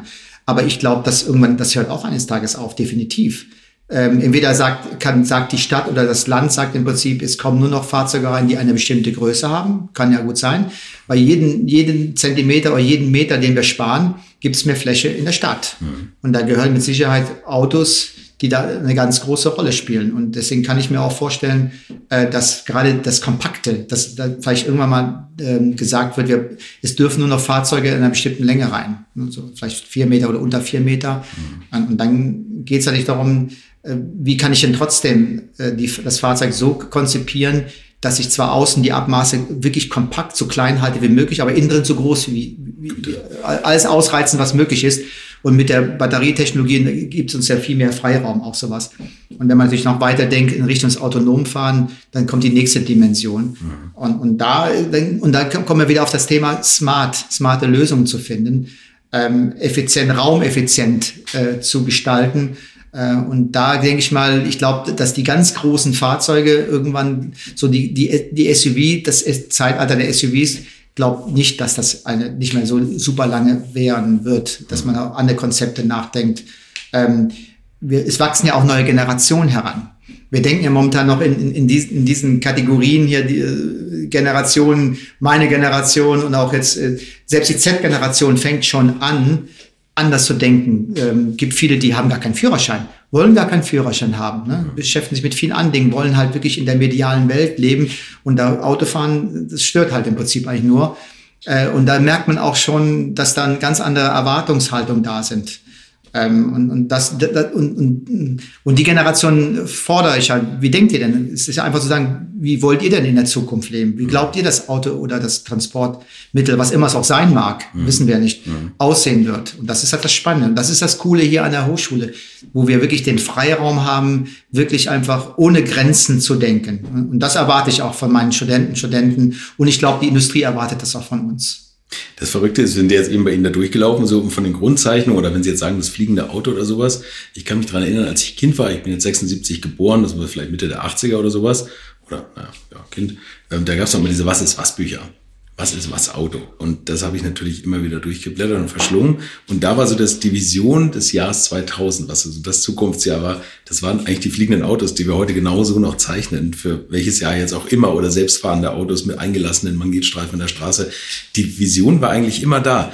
Glauben Sie, dass Ihre Studenten, die Sie jetzt unterrichten, jemals an einem Stufe 5 selbstfahrenden Auto das Design machen werden? Wo man eigentlich nur noch so Lounges macht, wo kein Lenkrad, keine Pedalerie mehr drin ist, sondern Autos wirklich von A nach B kommen? Das ist eine super schwierige, ich habe ja keine Crystal Ball. ähm, aber ich, es wird kommen. Ich bin überzeugt davon, es wird kommen. Ja. Ähm, ich glaube, momentan äh, ist nicht so, dass die, ist das, Mercedes jetzt die Genehmigung bekommen hat. Äh, ich glaube, global ähm, für einen bestimmten Zeitraum sich komplett äh, von dem Autofahren zu lösen. Also man kann seine Mails lesen, man kann schreiben für einen bestimmten Zeitraum und man wirklich dann autonom fährt. Man darf nicht, der Blickwinkel nach vorne darf nicht gestört sein, sowas. Ähm, dann sieht man, also die Entwicklung geht schon weit. Ähm, aber es, ich kenne das, von heute auf morgen wird das nicht passieren. Ob meine, meine, die jetzt hin da sind, ob die das erleben werden, schwer zu sagen. Könnte sein. Manchmal entwickelt, wenn der erste Anstoß da ist, dann geht's aber mal ganz schnell. Ne? Ähm, kann das im Prinzip schneller denken, gehen, als, als man denkt. Wir denken natürlich hier so. Also ja, das ist für ja, uns, klar, ne? das ist ist einfach, gucken, ne? weil es auch, auch im Prinzip auch, weil es viel, viel mehr Möglichkeiten gibt. Ja. Ähm, und äh, ich könnte auch keinen Zeitraum sagen. Ist es 2050, ist es 2060, 2030 definitiv nicht. 2035 auch nicht, 2040 kann ich mir auch nicht vorstellen. Mhm. Vielleicht erreichen wir verhältnismäßig irgendwann mal äh, Level 4, wo man das Lenkrad braucht oder nicht braucht, wo man entscheiden kann, ob ich das will oder nicht. Weil es sind ja so viele Faktoren, die eine Rolle spielen. Es ist nicht allein schon die Tatsache, ich denke schon, dass die Fahrzeuge, die Assistenten nur so weit sind, dass sie es machen können. Aber da spielen ja so viele Faktoren eine große Rolle. Wie entscheidet das Fahrzeug? Wie, wie ich als Fahrer an sich selber, äh, will ich mich grundsätzlich der Technologie hingeben? Deswegen arbeiten auch viele Psychologen an, an, an autonomen Fahren. Wie, was bedeutet das denn für die Personen, die dann drin sitzen? Halt, Thema ne? Haftung. Dann die Versicherungen arbeiten Klar. dran. Die testen auch schon definitiv. Ich glaube, in Wiesbaden hat die RNV-Versicherung einen kleinen Shuttlebus gekauft von einem französischen Entwickler und dieser Shuttle ist wirklich komplett autonom gefahren. Ich weiß nicht, wahrscheinlich hat immer noch einer drin gesessen. Mhm. Aber klar, die Versicherungen müssen auch dann arbeiten. Was bedeutet das denn für sie halt in der Richtung? Und das sind so viele Faktoren. Oder wie implementiere ich denn das autonome Fahren? Wenn ich noch normale Fahrzeuge auf der Straße habe, was bedeutet das? Habe ich zwei verschiedene Tracks? Ja. Einmal fahren sie autonom, anderen und dann irgendwann wächst, die anderen verschwinden und dann die anderen werden immer größer und irgendwann wird, wird es dann kommen. Mhm. Ähm, und es hat viele Vorteile, hat auch einige Nachteile im Prinzip einfach. Gerade wir als in unserer Generation, wir wollen, also ich will Auto fahren. Ich liebe das Autofahren. Ja. Äh, selbst zu entscheiden, schnell zu entscheiden oder äh, ich weiß ja nicht, beim autonomen Fahren, kann ich dann von heute auf morgen sagen, ich fahre jetzt von Pforzheim nach Wiesbaden? Mhm. Kriege ich eine Nachricht, nee, nee, wir müssen noch eine Stunde warten, mhm. weil einfach der Verkehr es einfach nicht hergibt und sowas. Ne? Also ich kann nicht einfach losfahren und sagen, ich, ich gehe das Risiko ein, im Stau zu stehen und sowas. Das sind natürlich Dinge, will man das. Aber wie gesagt, es wachsen neue Generationen heran, äh, die ganz, ganz andere Lebensvorstellungen haben, wie sie leben, wie sie fahren wollen, wenn sie überhaupt fahren wollen. Und gerade dieses mediale Interesse, einfach immer vernetzt zu sein in Richtung da stört Fahren teilweise auch sowas. Mhm. Ja, stimmt. Das muss man halt dann sehen. Kann aber, kann aber auch nichts heißen. Kann auch genauso gut sein, dass die nächsten Generationen sagen, das wollen wir gar nicht. Wir wollen wieder fahren. Wir wollen, wir wollen weg von den ganzen digitalen, den ganzen Touchscreen. Ich will Knöpfe haben. Mhm. Das, das haben, die Diskussionen haben wir manchmal auch. Ne? Äh, und das ist ja so spannend. Man weiß eigentlich nicht genau. Man kann zwar denken, man kann ein bisschen spekulieren, sowas. Ähm, man kann darauf hinarbeiten. Und manche Richtungen ändern sich während des Weges dahin. Aber das ist das Coole daran, mhm. ne? weil einfach so viele Möglichkeiten sich dann immer automatisch immer bieten. Ich glaube, jetzt sind Sie noch nicht lange genug hier, ähm, um über Generationen hinweg da irgendwie zu sagen, was die Studenten wollen. Aber wenn jetzt Studenten kommen, und das ist ja ausdrücklich Transportation Design, es geht um Fliegen, es geht um Züge, um Lastenfahrräder oder was weiß ich was. Ähm, wenn die Studenten kommen zu Ihnen, merken Sie das Gros der Studenten, dass die da ja, umdenken, vielleicht fehlt Ihnen da der Vergleich, aber dass Sie, dass Sie sagen, die kommen eigentlich gar nicht mehr aufs Auto oder haben gar keine Lust aufs Auto, sondern zeichnen alle noch Lastenfahrräder oder Züge oder irgendwelche Uber-ähnlichen Autos, wo sieben Personen reinpassen, die dann autonom fahren. Merken Sie da irgendwie sowas? Oder kommen doch viele Studenten und sagen, eigentlich will ich bei Porsche Sportwagen designen? Also die Tatsache ist, alle meine Studenten, Studentinnen, die hier hinkommen, ist das Ziel für ein OEM in der Autoindustrie zu arbeiten. Das, ja. das sind die, die Fakten. Mhm. Das ist die Tatsache. Ja.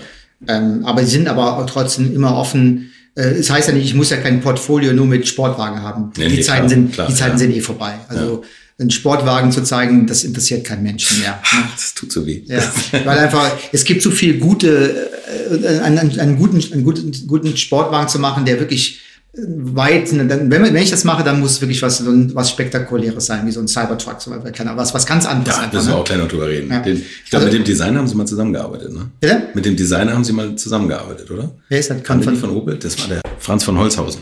Nee, habe ich nicht zusammengearbeitet. Ich kenne ihn. Er war, er, war, er war damals bei General Motors Opel gewesen. GT gemacht, oder? Ich dachte, da wären Sie auch dran gewesen. Da ist mir das aufgefallen. Ne? Nee, also der, ah, okay, also okay. der war ja bei General Motors gewesen. Ich genau, kenne ihn ja. von, ich ganz gleich mal gesehen, aber ich, ich habe nie, nie mit ihm zusammengearbeitet. Ah, okay, nee, okay, alles nicht, klar. Okay. Ja. Aber die Tatsache ist schon, dass alle unbedingt auch in die Autoindustrie wollen. Mhm. Und dass viele natürlich, das Ziel bei uns ist immer so, dass wenn man eine Thesis arbeitet, Arbeit macht, also wie gesagt, ich habe hab jetzt nächsten Semester äh, 25 Thesearbeiten und davon sind ungefähr 19 bis 20 in der Autoindustrie. Mhm. Machen also mit der Autoindustrie, ähm, mit an, an verschiedenen unterschiedlichen Brands machen die halt ihre Thesisarbeit. Und, ähm, und das Ziel ist natürlich auch dort arbeiten zu dürfen. Ne? Das ist einfach das Ziel.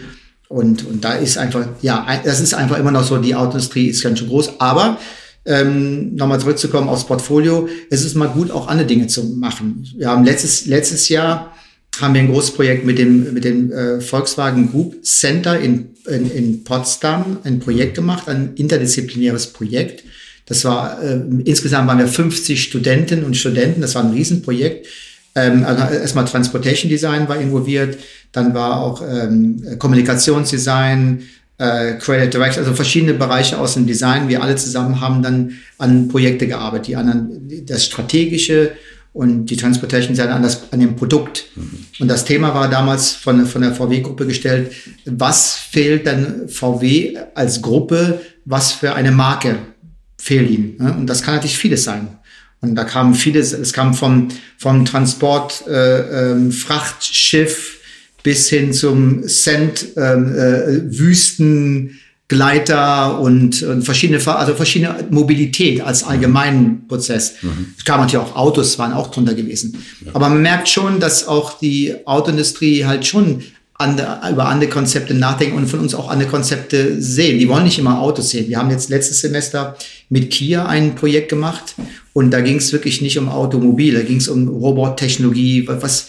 Was ist es denn, was ist die Mobilität? Und da wollte man wirklich keine Autos mehr sehen. Ne? Also, und ich glaube auch, man merkt auch schon in der Industrie, ähm, dass da ein Shift schon stattfindet. Also, dass, also, dass die alten Generationen sukzessive in die neuen Generationen, da denkt man schon in andere Kategorien. Und, und da ist Automobil nicht unbedingt an, muss nicht an erster Stelle stehen halt. Ne? Wie, wie, was bedeutet das denn? So, gibt es neue Systeme? Ähm, oder äh, können, können sich denn die Menschen in Zukunft Autos leisten? Äh, braucht man einen Parkplatz und überhaupt ein Auto, gibt's ja auch schon in vielen Städten. Äh, also da merkt man schon auch, dass da ein riesengroßer Wechsel stattfindet, auch was das angeht. Aber im Moment, klar, viele verdienen immer, die Unternehmen verdienen halt viel Geld mit, mit, äh, mit Fahrzeugen, ob es eine S-Klasse ist oder ja. Porsche sowieso. Ne? Ja, Jeder will definitiv einen 911 haben in so eine Richtung. Das wird auch lange Zeit so definitiv bleiben. Also, ne? ja. Und die kleinen Wagen fallen aber ja immer weg, immer mehr weg aus dem ganzen Portfolio, ne? weil es sich einfach nicht mehr lohnt. Ich finde, da hat vielleicht auch die Politik einen Fehler gemacht, dass es sich mehr lohnt, große Autos auf die Räder zu stellen, als dass kleine Autos gefördert werden. Auch kleine Elektroautos, kleine, kleinste Elektroautos sind nie gefördert worden so richtig. Ne? Also ja. das ist dann immer, hat sich gar nicht gelohnt. Ich habe jetzt gerade ein Interview zu diesem Microlino gelesen, ob man den Wagen jetzt mag, der so ein bisschen äh, BMW Isetta-mäßig daherkommt. Mhm. Aber ein, ein Auto, was eigentlich natürlich ein Luxusprodukt ist durch den aktuellen Preis und auch nie eine Förderung genossen hat. So. Mhm. Also was ich interessant finde, sind so die, diese alten Dinosaurier, dann, die natürlich dann auch zu den Turnaround hinbekommen müssen. Und wenn man bei ihnen unten reinkommt, sieht man auf dem Plakat hängen, einer der oder Kooperationsmarken stehen da drauf, Rolls-Royce. Rolls-Royce mhm. ist ja tatsächlich, was mich auch gewundert hat, die jüngste Marke im BMW-Konzern. Von der Käuferschicht her. Also nicht Mini, sondern es ist Rolls-Royce. Wie sehen Sie denn solche Marken, so diese alten Dinosaurier? Müssen die irgendwie was ändern? Müssen die irgendwie sportlicher werden? Ich meine, jetzt haben die schon eine junge Zielgruppe, aber das sind natürlich irgendwie junge Fußballmillionäre. Ja, ja, so, genau. aber, ähm, Oder Influencer. Ich mein jetzt, ja, oder Influencer, ja, ja, die sich den Wagen pink lackieren lassen. Aber sehen Sie bei Rolls-Royce zum Beispiel auch ein Konzept, wo man sagt, die müssen vielleicht auch mal was Urbanes, Kleines machen, so wie Aston Martin das mit dem signiert oder wie das Ding hieß auf Toyota. Ja, ich denke schon. Ich meine, ja. allein auch, selbst, auch selbst wenn ich so ein, wenn, ein ganz großes Thema in der Autoindustrie ist ja auch dieser, dieser ähm, äh, Sustainability, wie es schon heißt, also ja. welche Materialien zu verwenden, ähm, die wiederverwertbar sind und, und, und die Nachhaltigkeit steht ganz oben. Ähm, Im Moment ist es für mich immer noch so, ist, ist, ist die, die ganze Nachhaltigkeit in der Industrie immer für mich so, ich sage mal, so ein Marketing-Tool im Moment mhm. noch. Ne? Dass man sagt, das Auto ist wiederverwertbar. Ne, stimmt ja auch teilweise auch, ist ja auch richtig. Aber ähm, da, wo wir eigentlich hin sollten, also 100 Prozent, dass das Auto wiederverwertbar ist in einer Art und Weise, das sollte das Ziel sein. Mhm. Und wenn man sich die, und gerade die Materialentwicklung, die schreitet wahnsinnig nach vorne. Und wenn man von Smart Material, Materialien redet, wo man Material mit Technologie verbindet und dergleichen. Und wir wissen halt auch, wenn, wenn ich ein Fahrzeug herstelle, was äh, wiederverwertbar ist, das ist, hat immer was mit Geld zu tun. Das ist einfach teuer. Einfach, man muss mehr investieren. Äh, das kostet halt dann Geld. Und, und so ein Chefingenieur, der hat ein bestimmtes Budget was er halten muss und, und dann macht er seine Abstriche. Und oft fallen solche Sachen dann vom Tisch und wir können dann, das können wir uns nicht leisten, wir gehen wieder auf die konventionellen Materialien hin. Aber ich glaube, der Druck wird so groß werden, dass auch die Unternehmen äh, da wirklich Wege finden müssen. Und, denken, und dann die Frage stellen wir uns bei uns auch immer und äh, steht auch ganz großen Raum, was ist denn Luxus? Was bedeutet denn Luxus? Ne, Ob es ein Rolls-Royce ist oder S-Klasse oder was. Was bedeutet denn Luxus in der Zukunft? Was ist denn Luxus eigentlich? Äh, mit Sicherheit ist es nicht die Rolex-Uhr oder bestimmte Materialien, Chrom sowieso nicht. Ja, also was ist es denn im Endeffekt? Und eine Lösung kann im Prinzip sagen, ja, wenn ich ein Fahrzeug herstelle, wenn Rolls-Royce sagt, ich stelle ein, stelle ein Fahrzeug her, was komplett 100% wiederverwertbar ist, das kostet richtig Geld. Mhm. Aber das ist, kann, da kann, da kann Rolls sagen, ja, hier, ne, es war ein riesen Fahrzeug, passen zwei Personen vielleicht rein, was, ne? Äh, aber das Auto kann wieder 100% wiederverwertbar werden. Mhm. Dann haben die auch eine Strategie, äh, wo die Menschen sagen, ja, das akzeptiere ich halt auch so. Ne? Mhm. Ähm, aber mit Sicherheit kann ich mir auch gut vorstellen, dass sie auch an unterschiedlichen äh, Konzepte arbeiten. Ne? Auch kleine Fahrzeuge im Luxussegment, weil irgendwann ist auch der Markt in China leer oder aufgebaut, wo man dann solche Fahrzeuge da hinschieben kann. Mhm. Ich denke schon. Ne? meine, wir haben, wir arbeiten ja, wie Sie schon gesehen haben, äh, mit, wir haben auch viele, die auch eine Thesis dort erarbeiten und mhm. machen und, und, und stellen ihre Modelle aus. Klar, im ersten Moment, äh, ich als, als Professor stelle mir die Frage, ist das denn wirklich notwendig? Ne? Ist das, ist das eigentlich wirklich wegweisend oder zielführend im Endeffekt? Aber auch trotzdem, wie gesagt, solche Firmen arbeiten auch an unterschiedlichen Konzepten und, deswegen stelle ich die Frage auch immer, gerade die Materialhaftigkeit oder äh, was passiert denn in so einem Fahrzeug? Wir reden ja heute nicht mehr von Interior, wir reden von Erfahrung, Experience. Was ist denn die Experience, die ich mit so einem Fahrzeug mache? Mhm. Ähm, und, und das spielt auch eine ganz große Rolle. Und das, äh, halt Rolls-Royce hat eine andere Experience als zum Beispiel, wenn ich mit dem Corsa fahre, zum ja, Beispiel. Ne? Klar. Und, äh, und alles hat seine Berechtigung. Aber die Frage muss, muss sich jedes Unternehmen stellen, halt, wie zielgerichtet gehe ich jetzt voran? Ja. Und da muss man halt aufpassen, äh, dass man dann nicht irgendwie auch alles das abgehängt wird, aber es ist vorbei. Ne? Man hat dann irgendeinen bestimmten Trend oder bestimmte Richtungen verschlafen und das muss man halt auch, dann müssen solche Firmen halt dementsprechend achten. Und, und ich glaube schon, dass sie da in der Richtung denken. Hoffe ich jedenfalls. Ja, das hoffe ich jedenfalls. Für, für, mich ist ja tatsächlich Luxus, also der Luxusbegriff, um nur bei uns Reus zu bleiben, ist tatsächlich noch Leder, finde ich, ist irgendwie diese ganzen Naturmaterialien, Holz, Leder, Handwerk, das, das Ganze zu bearbeiten. Ne? So ein Holzarmaturenbrett und eben nicht nur ein Holzimitat, was aus dem Kunststoff gepresst wird. Und ich habe immer das Gefühl, es sind eigentlich vielleicht doch auch nachhaltige Materialien ein Stück weit. Also ich, man hört natürlich immer mehr jetzt vegane Innenräume und sowas, aber ich äh, höre dann auch mal gleichzeitig, dass eigentlich immer noch so viele Rinder geschlachtet werden, dass man eh die heute übrig hätte, theoretisch, dass das eigentlich Quatsch ist, darauf zu verzichten und ähm, dass veganes Leder teilweise eben auch Kunststoff belastet ist, was dann vielleicht auch nicht so zielführend ist. Ne? Genau. Und das, das ist ja der Punkt. Ich meine, wenn man sich auch manche, manche sag mal, Sitze sich anschaut, ja. Ähm, wo der, der Bezug aus, äh, vielleicht aus Plastik aus dem Ozean entstanden mhm. ist, super. Dann aber dann, äh, man, man, man nimmt ja diesen Bezug und, und, und klebt ihn auf irgendeinen so einen, keine Ahnung, so einen harten Gegenstand, sowas, weil dann danach kommt die Struktur und dergleichen. Also man muss bestimmte Materialien zwischen den, damit der Komfort auch gewährleistet mhm. wird. Das ist meistens Schaum. Genau. So, und dann wird der Schaum im Prinzip mit den anderen Materialien verbunden und, und dann geht's schon los. Ne? Wie kriege ich es denn nachher auseinander? Wie, wie kann ich es denn trennen? Das eine kann dann wiederverwertet werden, das andere muss dann wie auch immer entsorgt werden. Und das sind solche Dinge halt, so ein bisschen, eigentlich für mein Gefühl schon ein bisschen Augenwischerei ist. Ne? Es ist, ist ein, ein kleiner Schritt, ja, aber da frage ich mich, warum mache ich den Schritt im Endeffekt, wenn ich, wenn ich eh nicht wieder verwerten kann, weil einfach, ich kann die beiden Materialien nicht trennen. ist ein Beispiel zum Beispiel. Ja, ne? ja genau, es sind wiederverwertete Materialien zwar, genutzt. alte, alte PET-Flaschen, die man da reinmacht, aber zum Schluss hat man die Entsorgungsproblematik genauso. Genau, ja. und, und das ist so ein, das, das ist im Prinzip einfach das Ziel, was wir alle haben müssen, Wege zu finden, das zu realisieren, dass man wirklich sagen kann, das ist wirklich wiederverwertbar. Ich, ich kann es nutzen. Und ich nehme es halt raus und dann wird es irgendwo äh, wiederverwertet, kommt was Neues bei raus, sowas und das andere geht dann dorthin, jenes hin. Ähm, und, und das muss das Ziel eigentlich sein, einfach. Und was dann auch hinzukommt, ist, wo wir auch immer sehr drüber nachdenken, ist halt, weil wir in die Elektrifizierung gehen, ähm, spielt beim Fahrzeug auch immer auch dieses Gewicht eine ganz große Rolle. Mhm. Bedeutet äh, Gewicht bedeutet Range, ne? was immer. Je leichter ein Fahrzeug ist, so weiter kann ich halt fahren. Das ist wie ein Smartphone. Ich mache ich mach das, ich die Helligkeit runter, weiß ich genau, die Batterie hält etwas länger. Ja. So, so Geschichten halt. Und das, das, da müssen wir auch drüber nachdenken. Und da geht es nicht, geht's einmal A, natürlich um die, das physisch Leichte, ne? aber auch das psychologisch Leichte. Also das immer das, meine Aufgabe ist immer so, wenn ihr ein Fahrzeug entwickelt, ob es ein Intel Exia ist, denkt über Lightweight nach. Ne? Und das auch wie die Sitze in der Zukunft aussehen werden. Sitze sind meistens mit das Schwerste mit neben dem Motor im, im, in so ein, so ein, ein Fahrzeug im Endeffekt. Massagefunktion und tausend Spannen. Wenn man, wenn man schon mal einen Sitz mal rausgenommen hat, dann weiß man, was, was es bedeutet. Da muss man schon, muss man schon ein gutes Abo haben in einem Fitnessstudio und lange trainiert haben. Ähm, aber da, da sind halt Dinge auch, wo man dann auch als Designer auch entwickeln muss, darüber nachdenken halt, äh, wie und dann, spielt Material auch wieder eine ganz große Rolle. Ne? Mhm. Kann der Schaum ersetzt werden mit anderen Materialien, wiederverwertbaren Materialien, brauche ich den Schaum? So Dinge halt, da denken wir darüber auch permanent drüber nach. Und, und, und das hat natürlich auch, ein, da zeigen wir auch der Industrie, wo wir glauben, die Reise hingehen sollte. Mhm. Und deswegen äh, arbeitet auch die Industrie so gerne mit uns zusammen, weil die halt dann solche Ideen bekommen ähm, oder, oder auch zeigen, wie wir sie einsetzen können und was es machen. nicht alles, was wir zeigen, ist halt 100% umsetzbar. Darauf kommt es auch gar nicht an. Ja, wir suchen ja auch Denkanstöße. Mhm. Guckt mal, denk, könnte man das und wie auch immer.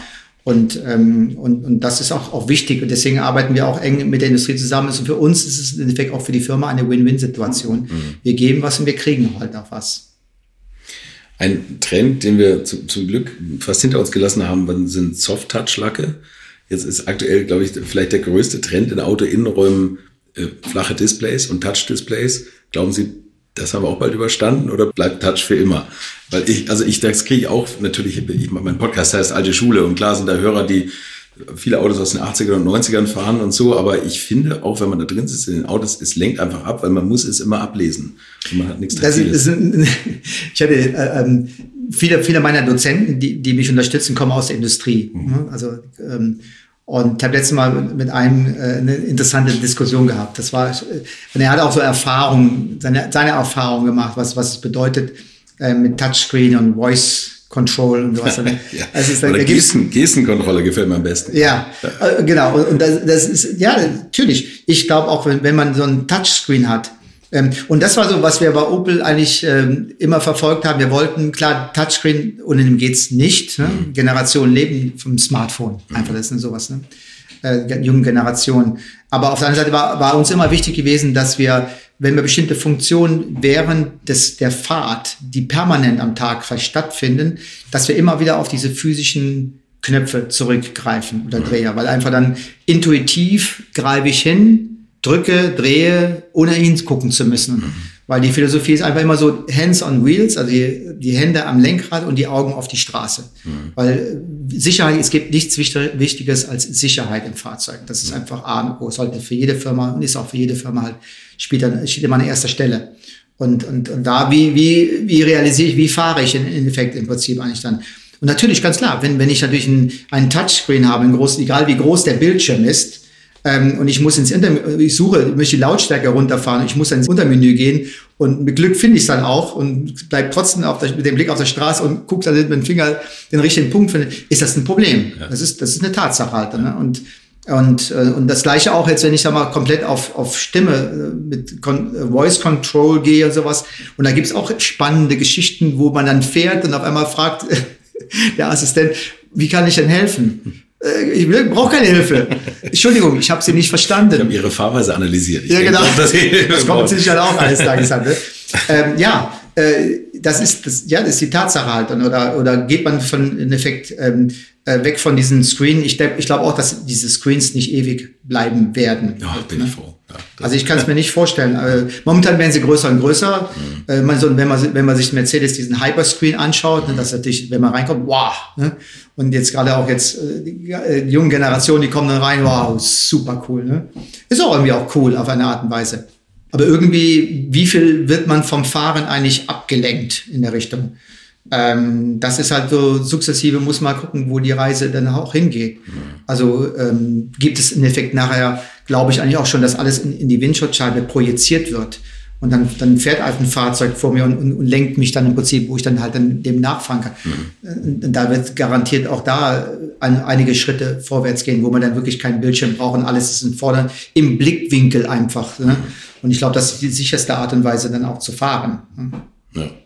Was ja bei diesen Touchscreens immer so ein Problem ist, ich finde, da hat natürlich Apple mit dem iPad so einen Maßstab gesetzt oder auch mit dem iPhone.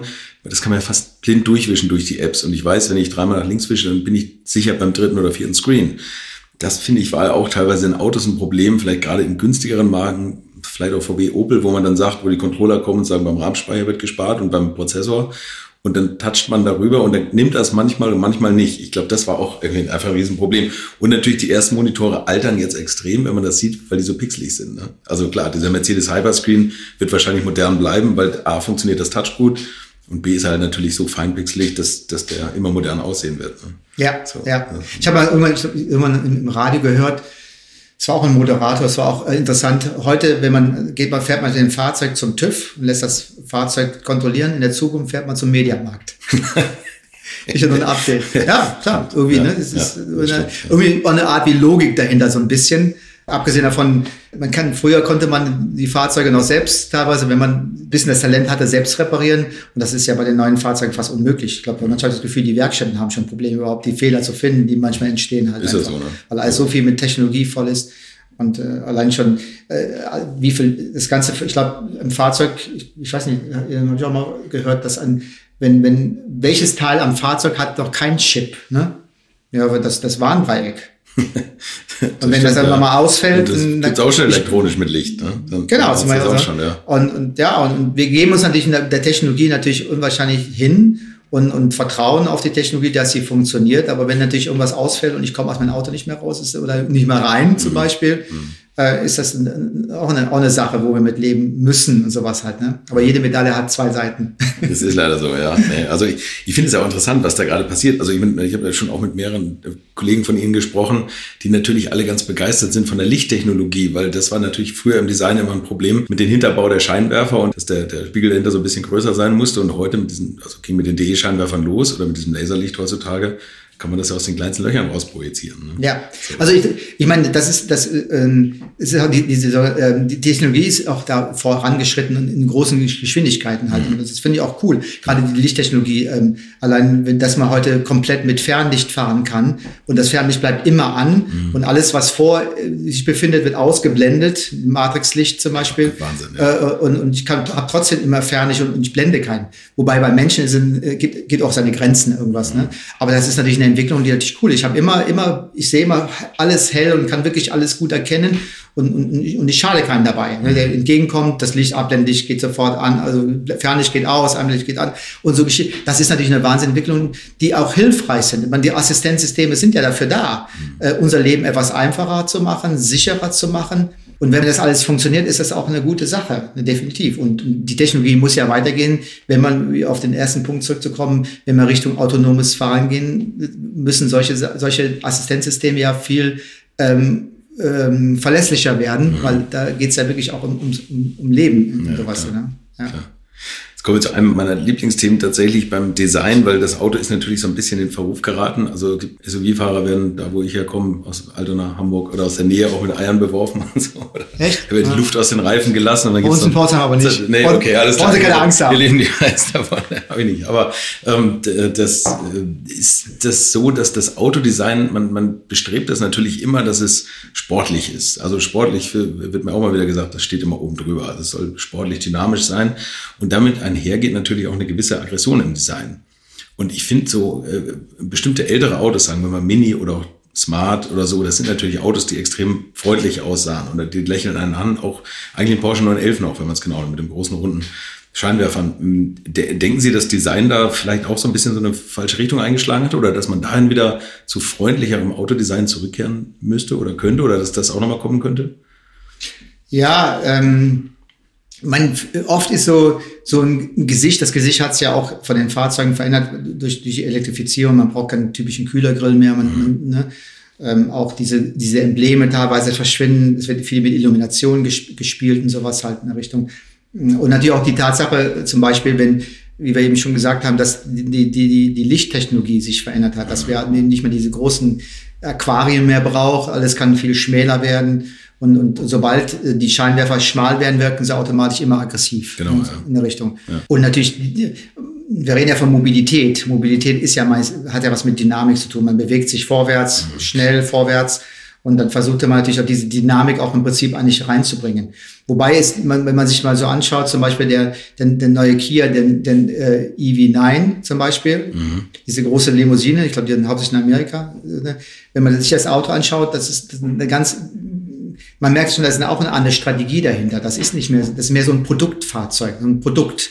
Auch die, wie die Flächen bearbeitet sind, wie die Architektur steht. Das Interieur hat auch eine bestimmte Strategie dahinter.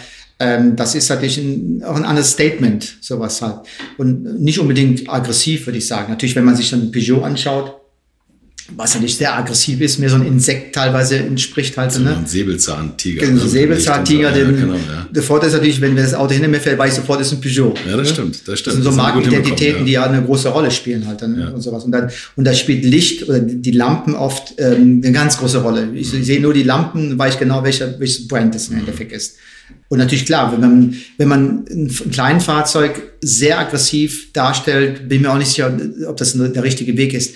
Die Diskussion hatte ich auch schon mal gehabt, ähm, gerade in der heutigen Zeit. Wir leben ja nicht mehr gerade in so einer wahnsinnig optimistischen Zeit. Es passiert so viel, die Pandemie, jetzt die ganzen Kriege und dergleichen. Mhm. Ähm, und da sage ich meinen Studenten, Studenten auch immer, wir müssen etwas Optimistisches machen halt. Ne? Genau. Ähm, dass man, ähm, das ist auch, und das muss unsere Message auch sein, dass wir optimistisch in die Zukunft gehen. Mhm. Und das reflektiert natürlich, sollte auch im Design wieder reflektieren im Endeffekt halt.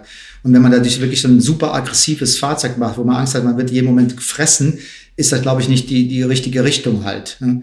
Äh, und zumal auch, wenn man denkt, wo denn die Reise der Mobilität hingeht, ähm, glaube ich einfach, dass ähm, durch auch auf das autonome Fahren zu kommen, durch die Assistenzsysteme, wird das einen riesengroßen Einfluss auch auf Exterior haben. Ne? Es wird anders sein, die Assistenten brauchen bestimmten Freiraum und ne, gibt viele Technologien, die einfach nicht mehr so funktionieren. Wenn das Auto so sportlich aussieht mit einer flachen Haube und dergleichen, wird dann einfach nicht mehr funktionieren. Mhm, mhm. und dann glaube ich auch, dass die Fahrzeuge nicht mehr so aggressiv sein werden. Okay. Ähm, aber trotzdem, ja, ist immer die, die Philosophie oder die Strategie eines Unternehmens, wo man dann hin möchte, man sportlich sein, aber wie Sie schon gesagt haben, so ein 911er ist, ist mit Sicherheit kein super aggressives Auto. Sieht trotzdem freundlich und ist trotzdem super sportlich. Ja, genau. Ja, Nimmt Sie Lamborghini daneben.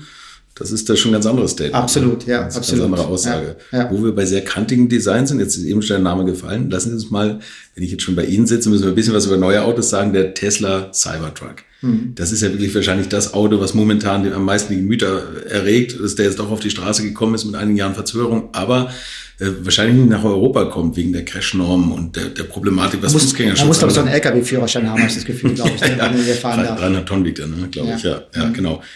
Wie gefällt Ihnen der Wagen? Also mich, ich weiß ja, wie er erst einmal gezeigt wurde, habe ich, hab erst gedacht, wäre ein Witz. Ja. Erstmal so, so ein schlechter, schlecht proportioniertes Fahrzeug, irgendwas, was immer es auch sein soll, sowas halt dann, ne? Ähm, ich würde gerne das Auto persönlich auf der Straße immer sehen, vor mir, das, ne, dieses Riesenmonster, was mhm. immer, damit man, damit man auch die Dimensionen versteht, sowas in der Richtung. Und auch die von den Proportionen und, der, und dergleichen. Den großen Vorteil an diesem Fahrzeug sehe ich halt, wenn man sich andere riesengroße Pickups sieht, so anschaut, ne, wirken alle komplett old, alt. Also wirklich nicht nur alt, also richtig, richtig alt. Äh, das ist ein Statement, was da gesetzt worden ist, weil man sagen kann, das ist die Zukunft. Ich glaube, hat er irgendwas gesagt, die Zukunft muss aussehen wie die Zukunft. und das tut's. Ne? Also, ne? Äh, und, und dadurch ist also, das sind so Produkte, die so ein bisschen rütteln, sowas, ne? ne so sagen halt, ja, wo die, ob man, ob man die Reise gehen muss, bin ich mir nicht so sicher, weiß ich nicht genau. Aber man merkt schon, äh, man muss mehr tun, ähm, wenn man wirklich weiter denkt. Und die Technologien, ich kenne jetzt nicht alle Details von dem Fahrzeug, Ähm, aber das Video, was ich gesehen habe, wie die Klappe hinten aufgeht, was, was vorne die Scheinwerfer und, und, und, und dergleichen und die Materialhaftigkeit, dieses Stainless Steel muss nicht lackiert werden und, und, und weiß ich was alles. Das sind natürlich äh, Dinge, die äh, ein ähm, hellhörig werden lassen und man zu sagen, ja, was ist es halt so. Ich denke mal, man kann das Auto auch anders darstellen in einer Richtung halt. Mhm. Ähm, aber für mich ist wichtig einfach, deswegen bin ich immer so vorsichtig, wenn man Bilder sieht oder auch so ein Video, ähm, ist eine Sache. Aber ein Auto kommt erst richtig zur Geltung, wenn es im Umfeld gestellt wird. Das, das merken wir bei auch bei der Entwicklung von Fahrzeugen. Erstmal äh, sieht, entwickelt man das, dann hat man es in, innerhalb des Studios sieht man das Fahrzeug. Das ist der erste Schritt. Der nächste Schritt ist halt, dass man das Auto mit, das Fahrzeug mit einem Wettbewerber hinstellt. Das, aber der richtige Schritt, wo man wirklich sagt, ob es wirklich funktioniert, wenn es im Umfeld, also das heißt innerhalb der Stadt fährt, mit anderen Fahrzeugen innerhalb des Verkehrs, dann äh, sieht man erstmal richtig, wie es funktioniert. Und deswegen ist so ein Cybertruck mal zu sehen, wie er im Umfeld aussieht in, innerhalb des normalen Straßenverkehrs. Mhm. Äh, aber es, es ist halt so ein Fahrzeug, was einfach erstmal so rüttelt und sagt, ähm, man mag es nicht oder mag es nicht. Es, es, es, es regt zum Denken halt auch an, ähm, aber äh, schön ist es eigentlich nicht. Das, Meine persönliche Meinung. Na, absolut, gibt, ja. Es gibt sicher andere, die okay. finden das super cool und ja. ähm, ich sag, wenn ich mir die Details anschaue in der Richtung, wie so Sachen eingesetzt, da sind schon coole Sachen dabei, definitiv. Mhm. So ganz verstehe ich das Statement auch nicht, soll ja auch, glaube ich, schusssicher sein und dieses Stainless Steel lässt sich auch nicht biegen. Ich glaube, deswegen ist auch diese sind diese glatten Flächen da rausgekommen. Wenn jetzt Elon Musk sich hinstellt und sagt, die Zukunft muss aussehen wie die Zukunft, finde ich es eigentlich lustig. Wenn man die, die, die restliche Tesla-Range anschaut, ich finde, die Autos sehen dann doch relativ normal aus. Absolut. Ja, absolut. Ja, ja. ja. Vielleicht versucht er, hat er es vielleicht selbst auch erkannt und gesagt, ja. das reicht mir nicht aus. Ähm, vielleicht ist es auch ein Fahrzeug, was er plant für den Mond. Für den Mars, da will er. Oder Mars, ja, ja, zum Mars, genau. Ja, ja, ja, genau also ich kann mir gut vorstellen, dass der Mars funktionieren würde halt, definitiv. da wird, wird es 100% funktionieren. Das stimmt. Man weiß ja nicht, was an der Vision er denkt und dann sagt er, das ist der erste Schritt. Ich, ich verschieße eines das, den, den, den Cyberstrike auf dem Mars und stellt ihn dann hin und lässt dann Fotos machen. dann funktioniert das. dann, dann, passt das, ja genau. Gibt es Autohersteller, die Sie so begeistern oder überraschen oder sowas? Also ich meine, es ist natürlich jetzt irre, was da auf den Markt kommt, allein aus China, aus den ganzen asiatischen Märkten, Südkorea oder Japan natürlich immer schon. Gibt es irgendwelche Marken, die jetzt so vielleicht neu waren oder auch alte Marken, die so wie Mercedes ist auch schon gefallen mit dem IQS, IQE oder sowas, wo Sie sagen, wow, okay, also das ist Zukunft? Ja, ähm, es gibt Fahrzeuge auch so, ähm, Mercedes natürlich klar, wenn man, wenn wir, nicht jeder, jeder Mercedes gefällt mir, aber es gibt viele auch, die wirklich gut sind, auch von den Proportionen halt, wie sie entwickelt worden sind, auch von der Qualität, wie, wie sie dann, dann dastehen, äh, äh, haben die mit Sicherheit einen Wahnsinnswert, auch sowas, auch vom, vom, vom stilistischen her, vom Design. Und ich muss sagen halt, äh, Gordon Wagner, der dort der ähm, Chef ist, wenn ich überlege, was er aus der Marke gemacht hat, ist schon beeindruckend. Mhm. Wenn man überlegt, wie sie früher eigentlich fast so verstaubt und er hat, hat die, die Marke wirklich komplett verjüngt. Und das ist schon beeindruckend, was jetzt im Endeffekt rauskommt. Ähm, danach, da sieht man hier auch Marken wie Polestar, ne, sowas, wo man hier auch weiß, dass sie auch sehr VW getrieben ist, so von der, von der Philosophie, wie, ne, das, das merkt man halt auch, auch ganz da. Aber trotzdem, es sind auch so, solche Statements einfach, die auch so sagen, ja, cool, es hebt sich äh, von den anderen Marken ab, die teilweise so vom Design her so, könnte alles, könnte eigentlich alles sein, halt sowas. Ähm, und ich bin auch schon, wenn ich mir so schaue, was so Kia so entwickelt, wie wir schon gesagt haben, der EV9, äh, der, äh, das sind auch Fahrzeuge, das sind auch schon so Statements, die gesetzt werden, wo man sagt, da ist schon, da passiert irgendwas. Mhm. Ich weiß halt auch, dass zum Beispiel der äh, Kia ist ja auch Familienunternehmen und, und die Person, der das gehört, der ist doch so ein Robot-Tech-Freak, sowas ja. halt dann, ne? Und das, das, man merkt das schon, das hat einen Einfluss, sowas mhm. hat. Ne? Und was haben wir auch bei dem Projekt ge gelernt, sowas und gemerkt, wo denn so, wo vielleicht die Reise hingehen könnte. Ne? So Robottechnologie und, und der Richtung. Und da merkt man schon, dass da so Trends stattfinden. Interessant wird für mich auch, ähm, äh, Volvo hat ja auch einen neuen Designchef, einen Industriedesigner, mhm. also kein Auto, typischer Automotive-Designer. Das wird auch spannend, wo da die Reise hingeht. Also man merkt schon, wie, dass da schon irgendwas passiert, dass es was Spannendes passiert. Und wenn man so zurückblickt, ähm, die Autoindustrie war immer, wissen wir, super langsam. Ne? Die Titanic, bis sie sich bewegt und äh, alles sehr schleppend und sowas. Gibt wahrscheinlich auch gute Gründe dafür. Aber in den letzten Jahren hat die Geschwindigkeit sich schon um einiges ja. erhöht. Der Takt ist um einiges schneller geworden und der wird sukzessive immer schneller, weil der Druck auch größer wird von der, von der Regierung und auch, wie Sie schon gesagt haben, es gibt viele, die sagen, was wollen wir mit dem Auto? Wir wollen keine Autos mehr, so in der Richtung. Äh, und, und da sieht man schon, dass da viel passiert. Ist immer noch zu langsam, definitiv. Ist immer noch zu langsam. Okay. Okay, ja. ähm, ich denke mal, da kann schon viel mehr passieren. Aber im Endeffekt ist auch so, muss man auch ganz, wenn man ganz ehrlich ist, auch der Kunde entscheidet im Endeffekt. Ne? Ich meine, wenn ich als Kunde ähm, sage, ich möchte mehr investieren, dann akzeptiere ich auch viel mehr. Aber der Kunde hat ja auch einen bestimmten Geldbeutel, wo er sich bestimmte Fahrzeuge nur leisten kann. Mhm. Und dann macht er halt Abstriche. Ne? Natürlich ist es das Ziel, dass wir alle Elektrofahrzeuge fahren sollten im Endeffekt. Ähm, und wahrscheinlich in Zukunft müssen, weil einfach nichts mehr anderes da gibt. Aber es hat ja auch seinen Preis im Endeffekt. Das muss man halt dann akzeptieren. Und der Kunde spielt da auch eine ganz große Rolle. Das, das ist eine Tatsache. Ähm, aber trotz allem, ich sage mal, wir, wir Designer, Transportation und Automotive Design haben schon eine Verantwortung. Und wir müssen wirklich darüber nachdenken, was ist denn wirklich wichtig, auch für die Umwelt. Ne? Ähm, und äh, wo soll die Reise hingehen. Äh, und da denke ich mal, kann schon, könnte es schon teilweise ein bisschen schneller gehen. Aber es gibt Marken, wo man schon merkt, wo die Reise hingeht. Natürlich jetzt mit, äh, wir haben immer, wir kriegen immer mehr chinesische Brands auf den europäischen Markt. Weil ich glaube dass wahrscheinlich, dass der chinesische Markt schon jetzt, der Binnenmarkt abgegrast ist, mehr oder weniger. Jetzt geht man halt dann raus. Und das sieht man auch wieder, ähm, dass viele äh, chinesische Brands auch ihre Designstudios hier haben. Ja. Ob es in, in, in Raunheim ist oder jetzt in, in Turin, in München, überall, die sind da und werden auch immer größer und, und die auch den Markt dementsprechend halt jetzt abtasten. Ist natürlich, ähm, und ich war auf der IA gewesen, da waren Brands auf der IA, die habe ich mein Leben noch nie gehört. Ne? Ja. Ja. Oder bei YD, Build Your Dream. Die ersten Fahrzeuge sehe ich jetzt auch schon fahren und die sind nicht schlecht. Ne? Man, es gibt ja eigentlich fast gar keine schlechten Autos mehr in dem Sinne halt. Alle sind wirklich ziemlich gut.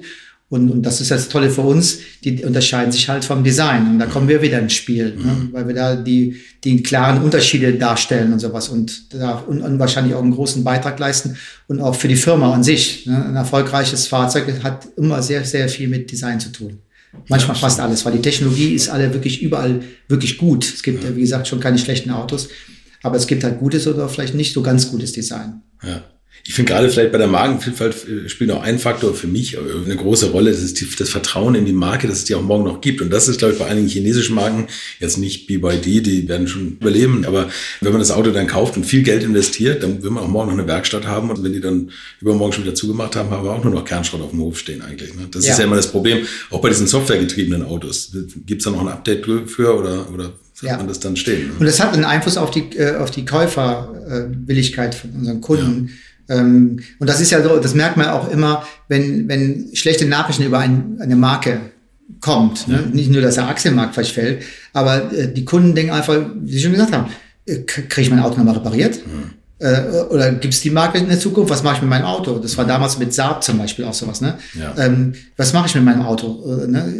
Gibt es Werkstätten oder oder und dann sagen die, nee, dann will ich das Auto nicht haben erstmal. Ne? Und ähm, das ist oft sehr schade halt, auch, weil es einfach Quatsch teilweise ist. Das hat ja nicht unbedingt wenn, wenn eine Marke ist, der, der Service läuft ja teilweise trotzdem weiter. Ne? Aber so, so denkt der Kunde. Ne? Ist ein gutes Recht, ja, definitiv. Klar, ne? Wenn man Angst hat und, und es gibt ja zwei große Investitionen, neben dem hat es ein Haus, eine, eine Immobilie oder ein Auto. Ne? Da überlegt man sich schon, worin ich jetzt investiere. Und das soll ja auch langfristig dauern. Genau, ne? ja. Ich möchte ja was Längeres von haben. Sie waren auch mal in Trollhättern, oder? Ja, genau. Es war also, dachte ich bin ja, bevor ich ähm, Chief Designer wurde für Interior, wurde ich ähm, Chefdesigner für äh, die globale Accessories von, von Opel Vauxhall. Mhm. Und das Coole war, ich hatte mein Team damals in, in Trollhättern gehabt. Bin dann immer jede Woche mit so einer kleinen Propellermaschine von Fraport Frankfurt nach, nach Trollhättern geflogen. Und, und, und da haben wir halt und, und die ganzen Access globalen Accessories für Opel Vauxhall entwickelt. Also so Zubehörteile. Genau, genau. Also viel, wie, wie schon gesagt, mit Weaver, wenn man solche Möglichkeiten hat, wie so ein, so ein mhm. Rail, natürlich gehören auch Fußmatten dazu, da gehören die Rails dazu, da gehören Räder dazu, Mudflaps, die, die, die und, und solche Geschichten, das gehört alles dazu, aber auch in großer Bandbreite. Man kann ja mit Accessory viele Dinge halt auch entwickeln, die in, in Fahrzeug implementiert werden, ob so, ob so, ein, so, ein, so eine Docking Station ist für ein Smartphone und sowas oder äh, im Bereich, die halt angeklebt werden, Spiegel oder, oder Videos oder verschiedene, haben wir, wir haben viele coole Sachen gemacht mhm. und war eine spannende Zeit, war eine super spannende Zeit und, ähm, und ich habe es auch wirklich auch geliebt, da in, in, Schweden zu arbeiten. Schweden ist ein cooles Land, die ja. Leute sind echt cool ja. ähm, und ja, das war eine, auch eine, eine, das war über ein, ging über ein Jahr und dann wurde das ganze Bereich dann nach Rüsselsheim geholt. Und dann war ich noch, glaube ich, ein halbes Jahr und dann bin ich dann gewechselt in, ins Interior. Okay. Gab es mal eigentlich irgendwie so einen Schlüsselmoment für Sie, dass Sie was designt haben, ob jetzt eine Felge oder nachher schon vielleicht ganze Auto-Exteriors oder sowas, wo Ihnen das Auto dann auf der Straße vorbeigekommen ist, wo Sie sowas wie Stolz empfunden haben und gesagt haben, das habe ich mal gezeichnet? Ja, es ist, ich, ich nehme mal, das hat ja mit allen Berufen zu tun. Wenn man mal was macht, dann ist man immer stolz, egal was es ist. Ich sage ich sag auch mal, äh, wenn jemand in, in der Fabrik arbeitet und seine, Türverkleidung tagtäglich einbaut, der geht zu seinen Freunden, die habe ich eingebaut. Mhm. Ne? Das hat, hat immer was mit Stolz zu tun. Das finde ich auch cool. Das ist auch richtig so. Mhm. Ne?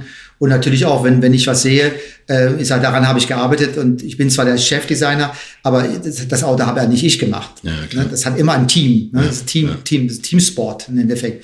Aber natürlich bin ich stolz darauf, sagen, an dem Projekt hat äh, dran gearbeitet. Ich habe meine letzten Projekte bei Opel war jetzt der neue Assa, der rausgekommen ist. Da war ich jetzt äh, verantwortlich als Chief für das Interior, für Color Trim und auch für die Sitzentwicklung. Oh, okay, ja. Und haben wir ein Red Dot Design gekriegt dafür ja, und sowas, ne? Ja, stimmt.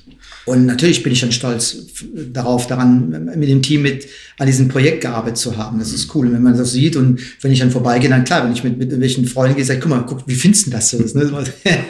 Durch mal. Oder Corsa, letzte Projekt war ich, äh, auch an den Projekten, der, der Corsa jetzt drauf, war ich verantwortlich, auch mit meinem Team für das Interior. Und das Auto, das sieht man ja überall. Das ist das Coole. Das Auto ist ja, egal wo ich hin bin, ob ich in Turin bin oder was, das Auto fährt überall rum und das macht einen schon stolz. Das, wenn, das, wenn ein Fahrzeug auch ähm, auch erfolgreich ist, ganz klar. Ja. Fällt Ihnen das eigentlich leichter oder wie groß ist denn eigentlich das Dilemma für einen Designer, wenn es heißt, jetzt müssen wir da mal einen Facelift machen? Das ist ja meistens dann eigentlich so ein bisschen Kosmetik. Ne? Es soll nicht so viel kosten, Scheinwerfer und auch hier noch ein bisschen was und dann noch was. Und mhm. Ne, genau, man muss eigentlich die alten Werkzeuge weiter nutzen. Sind Sie auch Verfechter eigentlich von der Urform und sagen, eigentlich ist das doch toll, den Rest machen wir über Farben? Nicht unbedingt, manchmal, manchmal hilft ein Facelift. Ja. Ne? Also ich zum Beispiel, ich weiß nicht, den, den, der, der, der, der, der vorige Astra, hat er im Prinzip das, ein Grill hat so eine Doppelspange gehabt. Ne? War ich nie ein großer Fan von. Dann gab es ein Facelift, ähm, was viel besser aussah. Das hat geholfen. Also Facelift hilft manchmal auch. Ne? Mhm. Äh, natürlich, äh, äh, wenn ein Fahrzeug einem bestimmten Zeitraum auf dem Markt ist, natürlich, das kennen wir jetzt zu Hause auch, man kauft sich einen neuen, neuen Sessel, weil man den alten nicht mehr sehen kann, weil er funktioniert zwar auch immer noch, aber trotzdem will man eine Auffrischung machen. Ne? Mhm. Und manchmal solche Details können schon einen Unterschied machen. Und, und da hilft definitiv manchmal ein Facelift. Natürlich als Designer oder will man immer neu, komplett neues Fahrzeug machen, weil, weil Design ist ein never-ending process. Wenn man, man fertig ist, ist man nie fertig. Deswegen gibt es auch so sogenannte Punkte, wo man einfach äh, Dinge abgeben muss, damit sie überhaupt produziert werden können. Ja, klar. Äh, und das müssen, das müssen meine Studenten und Studenten auch mal lernen. Irgendwann kommt die Degree-Show und dann muss das Ding stehen. Ne? Und, oder auch wenn, wenn, wenn die IAA am, am, weil ich am, am 14. September aufmache, dann müssen die Autos da stehen. Und wenn sie nicht fertig sind, dann stehen sie halt dann nicht da. Und, und so ist es im Prinzip. Aber so ein Facelift natürlich hat manchmal auch einen Vorteil, aber grundsätzlich gesehen gibt es eine Basis, es gibt ja einen Grund, warum das Auto so gemacht worden ist. Mhm. Der Ursprung ist dann halt schon da. Ähm, aber manchmal hilft auch ein Facelift, Dinge noch reinzubringen, weil auch Technologien sich halt ändern. Wenn ich einen neuen, einen neuen Schirmwerfer einbauen kann, äh, mit einer neuen Technologie, die effizienter ist, auch besser ist und dergleichen, dann macht das auch schon wieder Sinn. Und wenn ich die Möglichkeit habe, an manchen Dingen an den Linien ein bisschen zu arbeiten, ist das schon cool. Besser als, denke ich mal, wenn man es laufen lässt und irgendwann ist es dann wirklich veraltet und dann kauft es auch keiner mehr. Mhm. Und so eine, und wir wissen halt auch, so, so, so eine Auffrischung hilft schon. Manchmal ein Schub ähm, am Anfang. Und, und die Zeit zu überbrücken, bis das neue Fahrzeug kommt. Mhm. Wenn die Prozesse immer kürzer werden, dann ist das vielleicht bald gar nicht mehr nötig. Ne? Dann kommt einfach schon das Nachfolgermodell raus. Das ja, und das ist ja so auch, denn das hat man ja auch in den letzten Jahren gesehen. Und die Technologie, mit der man arbeitet, auch so wie so ein Fahrzeug entwickelt wird, ähm, wie ich schon am Anfang gesagt habe, früher hat man an, an einer Speiche modelliert und das mal acht oder mal vier. Und heute, ähm, auch wenn ich jetzt, wenn wir so ähm, Renderings gemacht haben. Da saßen wir vielleicht einen Tag dran oder was ich schon. Ne? Heute machen die Designer in, in, in drei Stunden 15 davon, oder was, oder 10 ne? oder was. Und auch äh, der Prozess, wie man so ein Modell entwickelt, das ist alles viel schneller. Früher, ich weiß, wir sind ich angefangen habe, haben die Clay-Modelleure modelliert, eine Seite modelliert und dann musste ja, weil es ja symmetrisch ist, dann musste ja übertragen werden. Mhm. Und dann hat man diesen Pointer gehabt mit so einem Peak. Dann ist man, hat man dann den Punkt festgelegt, dann ist man rübergegangen und hat dann, da ist man Klee, hat man reingestochen bis an einen bestimmten Punkt, hat man Tippex reingemacht und bis da wurde das Klee abgetragen. Ne? Okay, okay. So, das war der Prozess. Ja. Hat funktioniert. Ne? Ja. Die waren, äh, weil, weil die Clay-Modelleure haben Magic Hands. Ne? Heute jetzt wird das gescannt, gefräst, gescannt, gefräst, das geht da zack, zack, zack, zack, zack, geht das schnell.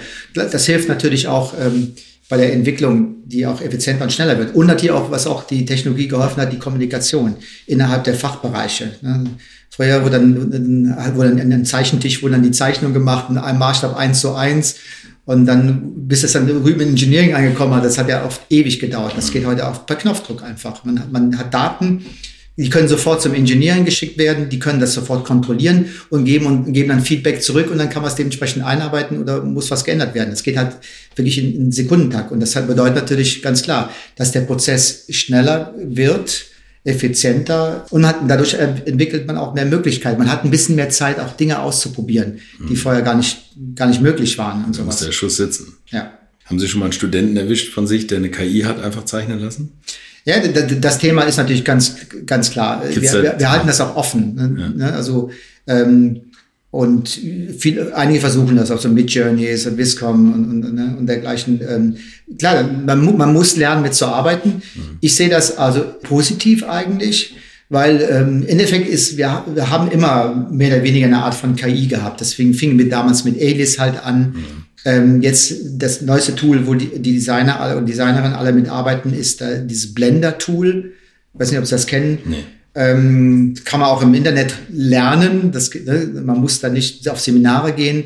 Damit kann man sehr schnell Modelle generieren. Also 3D-Modelle. Man kann mit Materialien arbeiten. Also kann sehr schnell ein dreidimensionales Modell erstellen. Aber das Modell ist, kann man so nicht nehmen und fräsen, grundsätzlich gesehen, weil es schnell zusammengebaut ist.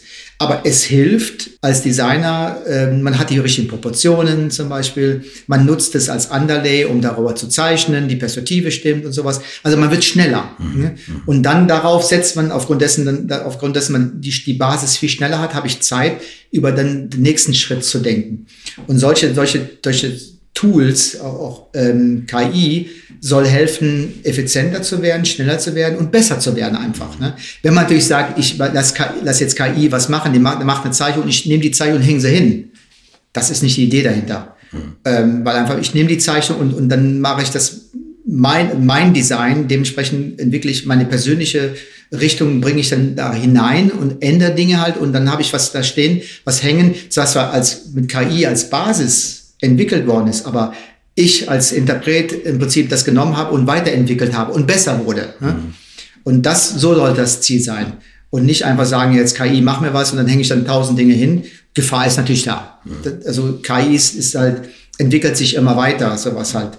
Und lernt automatisch. Aber es gibt Dinge halt, glaube ich, diese Emotionalität, die wir Menschen ausmachen, noch nicht, noch lange nicht da sein wird, glaube ich. Und da müssen wir halt auch gucken, äh, wie stark wir emotionalisieren wir so, solche Technologien halt und die Roboter sowas oder in der Richtung halt, damit wir auch immer noch ganz klare Differenzierung haben sowas.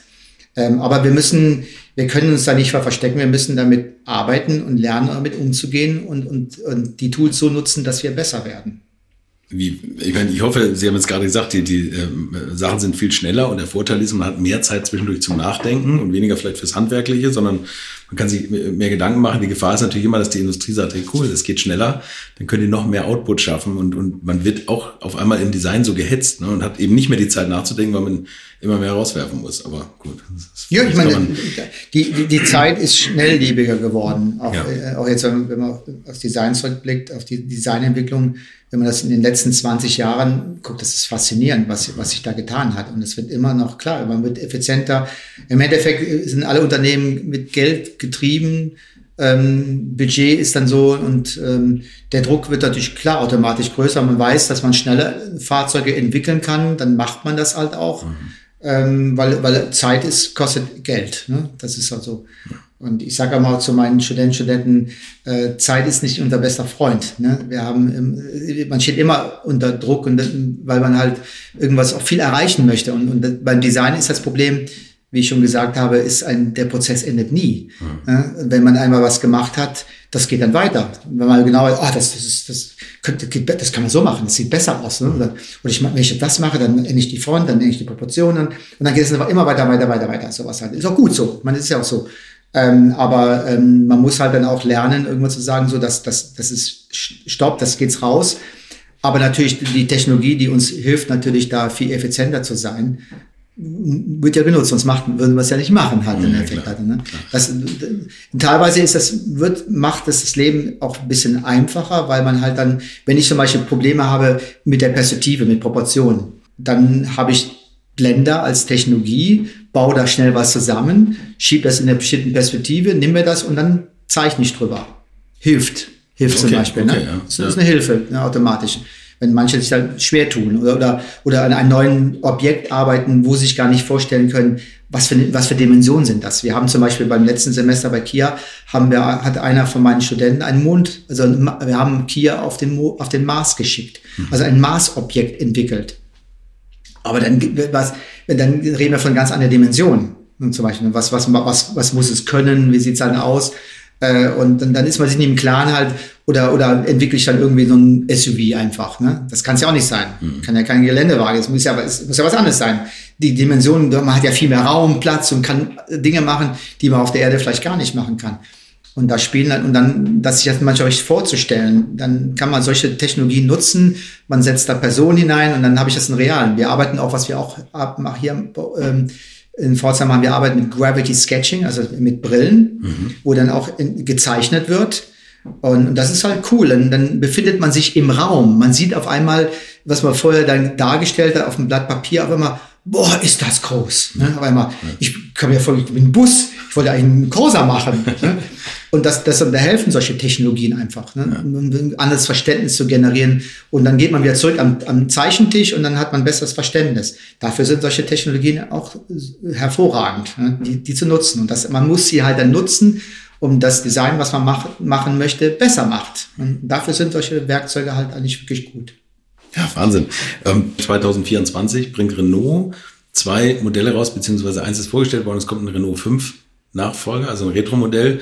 Und der Renault Clio, der erste Clio, der ist nochmal wieder als Elektrovariante vorgestellt worden, die wirklich optisch extrem nah dran ist an der Urform, was ja damals auch herausragend war vielleicht.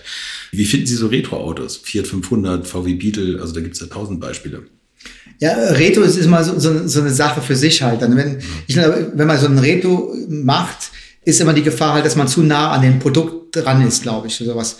Und aber wenn man, wenn man es schafft, wirklich solche Fahrzeuge komplett neu zu interpretieren, aber die, die wichtigen Key-Elemente, die so ein, so, ein, so, ein, so ein Fahrzeug vorher ausgemacht haben, ob es die Lampengrafik ist oder sowas, oder manche Elemente oder irgendwelche coolen Design-Elemente, die dann vielleicht in, in, in den, sagen wir, in den Originalfahrzeug drin sind, die nimmt und vielleicht dann neu interpretiert, aber man sofort weiß, ah, Ne? Man sagt, oh ja, ja das kenne ich. Also, ne? Mhm. Ähm, und dann eine ganz neue Interpretation hinbekommen dann, dann ist das eine coole Sache halt. Oder auch dementsprechend, wenn, wenn ich irgendein Fahrzeug nehme und jetzt bring, ich bringe es in die, in die heutige Zeit rein, wo Elektrifizierung ganz oben steht, sowas hat. Das hat einen großen Einfluss auf den Innenbereich und, und, und ich nehme diese Technologie und, und appliziere sie und, und bringe dadurch eine neue Interpretation an, finde ich das eine gute Sache halt. Ist aber nicht einfach. Ne? Mhm. Weil einfach immer zu sagen, ja, das ist ein Retro, ne, sowas. Aber mhm. ich glaube einfach, man tut gut daran, dann wirklich sagen, ja, es ist, es, es entspricht einem Ursprung, äh, einer Inspiration ne, und dergleichen.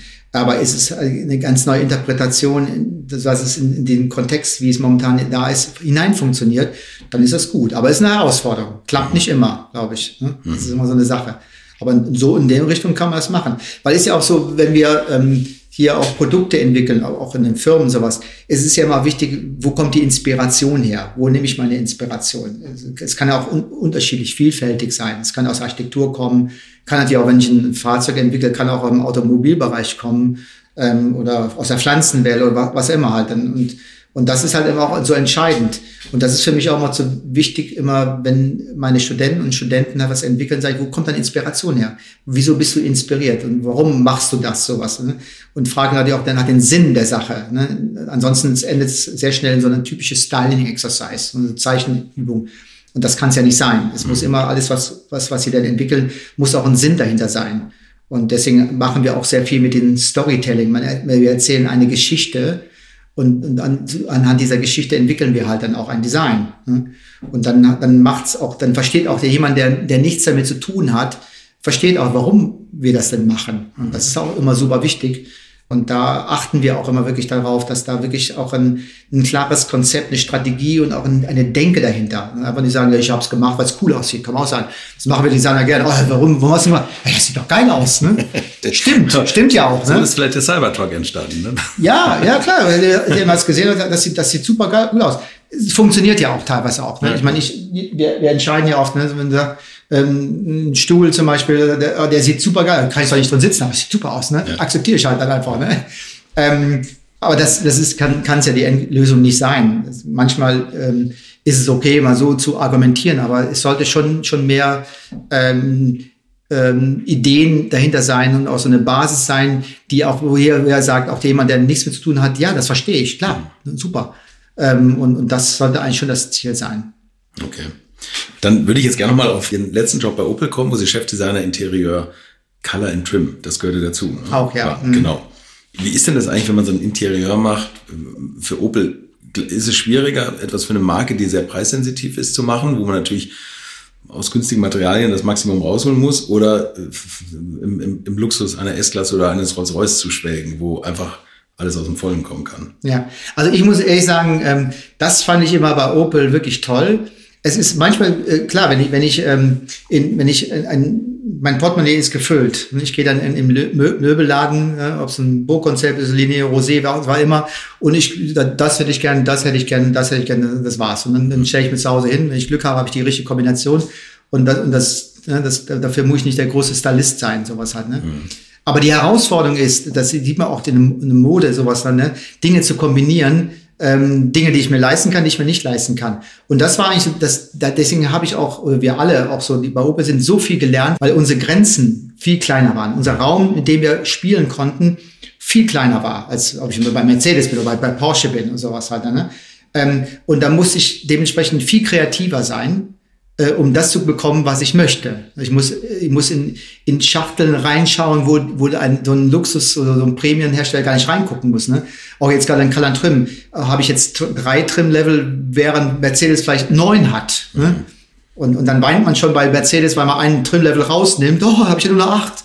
Wir sind froh, wenn wir drei haben. Ne? Also Trim-Level heißt Ausstattung. Ähm, und, und das heißt, wenn wir nur drei Ausstattungen haben, mit denen wir arbeiten können, muss das Ding sitzen. Mhm. Ne? Weil kann ich nicht rumexperimentieren. Wenn ich acht habe, dann kann das, das eine funktioniert nicht, okay, dann, dann, dann habe ich immer noch sieben andere. Nee, aber bei Opel hast, hat man drei Varianten und die müssen sitzen. Und die drei müssen sich verkaufen. Und, und natürlich hab, kann ich natürlich von dem Budget natürlich nicht so in, in, in die Vollen schöpfen, halt wie manch andere Premium-Hersteller, andere Hersteller. Aber das macht die Sache ja so spannend.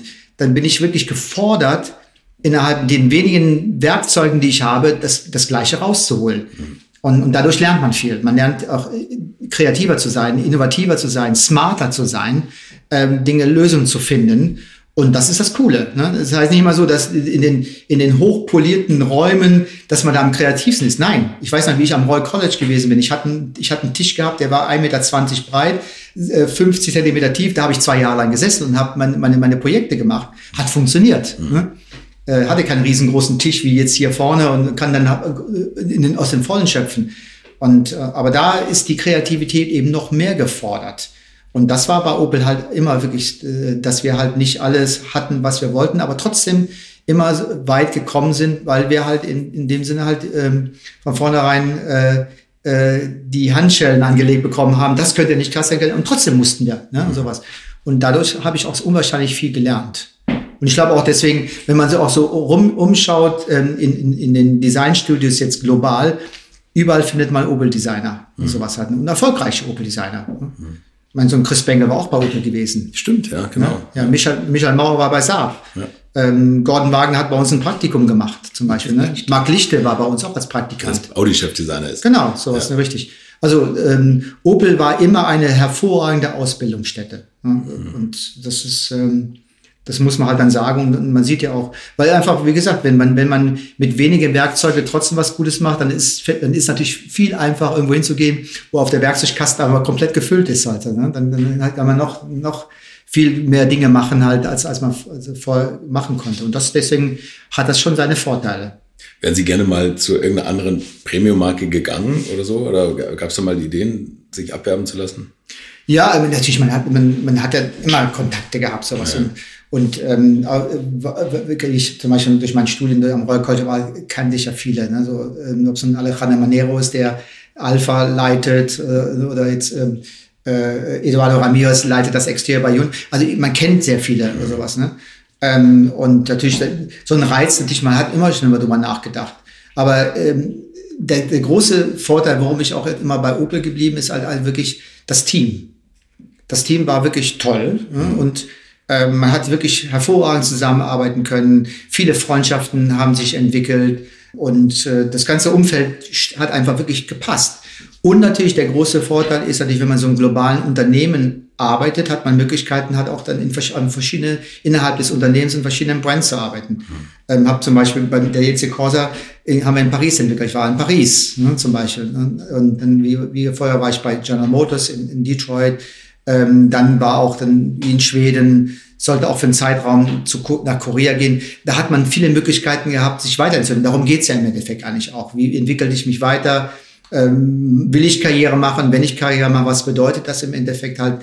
Und, und da hat äh, in dem Sinne ähm, das europäische Unternehmen Opel schon eine gute Plattform gehabt, das zu tun. Ne? Ähm, Im Endeffekt, äh, klar, im Nachhinein kann ich gut sagen, ja, hättest du, hättest du mal machen können. Warum hast du es nicht gemacht? Aber ich, ich bereue es einfach, ich bereue es nicht, es nicht gemacht zu haben oder gemacht zu haben, sowas immer. Und der Beziehung, ähm, ja, ich habe viel gelernt und alles, was ich jetzt gelernt habe, kann ich jetzt hier an der Hochschule einsetzen. Sie haben Color and Trim gemacht. Wie sehen Sie denn die Farbwelt heutzutage? Weil das ist ja auch immer so ein Thema. Wie gesagt, die, die Zeit müsste vielleicht wieder so ein bisschen positiver, ein bisschen fröhlicher werden. Und wir kamen ja mal aus den 70ern, was Farbwelten waren. Also wenn man da Fotos von Parkplätzen sieht, das war ja wirklich ein bunter Farbklecks eigentlich. Mhm. Und heute gibt es natürlich nur noch Leasing Grau, Leasing Schwarz und Leasing Weiß. Ja. Und, und irgendwann kommt dann Rot und Dunkelblau. Ähm, sehen Sie da nochmal irgendwie einen Trend, dass das nochmal hin zu Farbe gehen könnte? Vielleicht bei kleinen Autos, die so ein bisschen retromäßig daherkommen oder so? Ja, ich meine, es gibt ja viele Fahrzeuge, die auch sehr farbträchtig sind, sowas. Selbst so ein 911er, ja, so eine riesen Farbpalette ja. und sowas halt. Ne? Ähm, aber der, der, das Interessante, was ich auch halt gelernt habe, ist natürlich, zurückzukommen, der Kunde entscheidet, ja. was will der Kunde haben. Ähm, und im Endeffekt geht es ja darum halt, wie verkaufe ich denn mein Auto später weiter. Ne? Mhm. Und, und da ist halt so ähm, die Frage halt, welche Farbe oder unbunte Farbe, was die Graustufen sind, was sind, ist dann halt die Farbe, die ich, wo ich keine Probleme habe. Und da ist mit Sicherheit schwarz, weiß, grau, ähm, Farben, die immer funktionieren. Weil da, keine Farbe ist dann kontrovers. Wenn man zum Beispiel, der, der, ähm, wir haben ähm, Fahrzeuge, die gelauncht werden, da gibt es eine Farbe, eine Loungefarbe. Ne? Das, genau, ja. Und die ist immer mutig. Mhm. Beim, beim, beim Mocker ist dieses Matcha Green. Ne? Mhm. Ne? Beim Corsa war es dieses Fitz Orange, ne, sowas, das sind Farben. Da sagen welche, nee, no way, nee. Oder sagen, ja, ich finde das cool, aber das kriegt ihr nicht mehr verkauft. Ne? Das ist beim Leasing natürlich ganz einfach. Leasing kann man, kann man ja aus dem Vollen schöpfen, kann sagen, ja, okay, das Auto gebe ich immer zurück. Da kann ich auch ein bisschen mutiger sein und Farben auswählen. Und, und was auch hinzukommt, ist natürlich, dass nicht jede Farbe auf einem bestimmten Fahrzeug funktioniert. Ähm, manche Farben, da wird, wird die Form verschluckt. Mhm. Manche, bei manchen Farben kommt einfach die klaren Linien, die Flächen gar nicht richtig raus. Also das heißt, nur weil, nur weil ich jetzt die Farbe jetzt aber rot liebe, heißt nicht, dass Rot auf jedem Fahrzeug auch funktioniert. Dann muss ich halt sagen, zu dem Typ passt es einfach nicht. weil einfach nicht das Design, was ich entwickelt habe, einfach nicht rüberkommt. Ne? Ja. Und dann werden solche Farben natürlich gestrichen. Natürlich haben wir auch Kontakt, wir haben Plattformen, wo wir wissen, wo die, wo die, die Trends hingehen halt. Ne? Die werden auch ganz klar aufgezeichnet und mit diesen äh, Trends befassen wir uns halt. Und natürlich, wie gesagt, muss auch, auch, den, auch den Charakter des Fahrzeugs funktionieren. Habe ich einen Sportwagen, habe ich eine andere Farbe, als wenn ich ein Familienfahrzeug habe. Mhm. Habe ich ein kleines Fahrzeug, habe ich ein größeres Fahrzeug, bei kleinen Fahrzeug kann, kann ich verspielt damit arbeiten, sowas. Oder will ich, aber auf der Seite will ich natürlich ein Fahrzeug haben, sagen, nee, das Auto muss halt seriöser sein. Dann nehme ich kein Pink oder sowas halt, ne?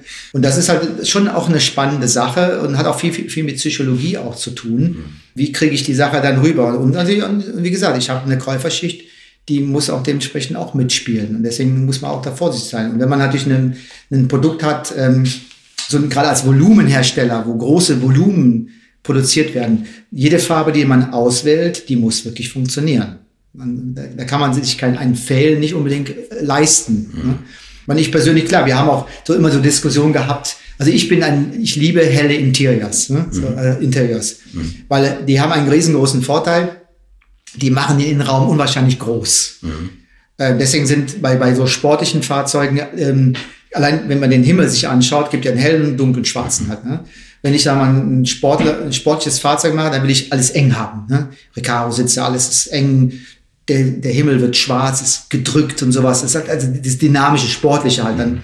Aber wenn ich so ein Familienfahrzeug habe, da will ich reinkommen, will ich Freundlichkeit haben, will ich hell, will ich groß sein. Und da helfen, helfen helle Farben definitiv. Ne?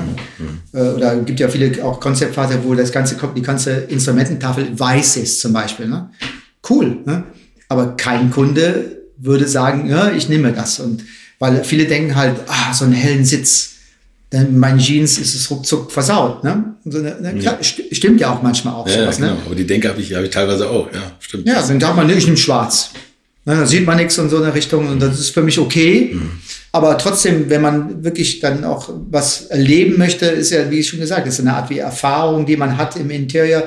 Ich möchte ja die Erfahrung haben, dass ich dass es, dass es freundlich ist, ähm, dass es großräumig ist, hell ist, ich will Licht haben, sowas. Äh, da muss man dann sagen, ja, dann nehme ich mir wirklich ein helles Interieur.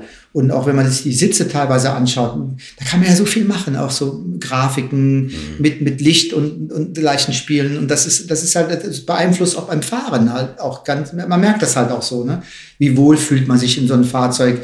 Ähm, dann kommen natürlich klar die anderen Faktoren zu wie Ergonomie und wie, wie, wie kann ich dann halt agieren. Es ist halt wie, eine, wie ein Büro, was man dann hat. Mhm. Ähm, aber trotzdem das Gefühl halt, wie fühle ich mich denn wohl? Wie möchte ich denn, äh, dass es innen drin sein sollte? Aber im Endeffekt entscheidet der Kunde trotz allem, der sagt halt, ne, ich, es, wenn ich so ein helles Interieur habe, das, das, das sieht das irgendwann mal schmuddelig aus und dann kriege ich das Auto nicht verkauft oder ich fühle mich dann nicht mehr wohl.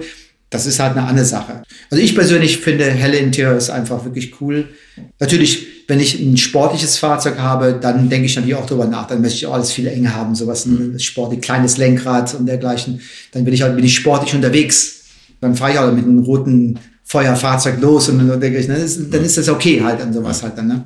Aber das ist halt auch das Spannende am Design halt auch ähm, herauszufinden, zu kitzeln, was will der Kunde in der Zukunft. Mhm. Weil oft gehe ich dann halt auch so, wenn ich, wenn ich auf so ein Messe, also so ein ähm, Lounge-Event gehe, wo dann die Presse dann da ist und sowas und ich muss über das Auto sprechen. Ich weiß teilweise gar nicht mehr, was ich da gemacht habe, weil es schon so, so alt, für uns ist alt. Lange, ne? ja, ist klar, ja. Zwei Jahre vergangen, aber schon an, an andere Produkt, schon nächsten Generation. Und dann kommt man dann, für uns, für mich ist das dann, oder auf die, auf der, auf, der, auf diesen Events sind, für die ist das schon ein alter, alter Hut, ne? Stimmt. Das war schon viel weiter. Ja. Aber für die, die das halt anschauen, ist alles komplett neu und sowas, ne? Ähm, aber man ist dann wieder schnell drin, dann denkt man, ah, jetzt weiß ich, warum ich das gemacht habe. haben Sie schon mal erlebt, dass Sie sich fast geärgert haben, wie altbacken das aussah, dann, weil es drei Jahre alt war?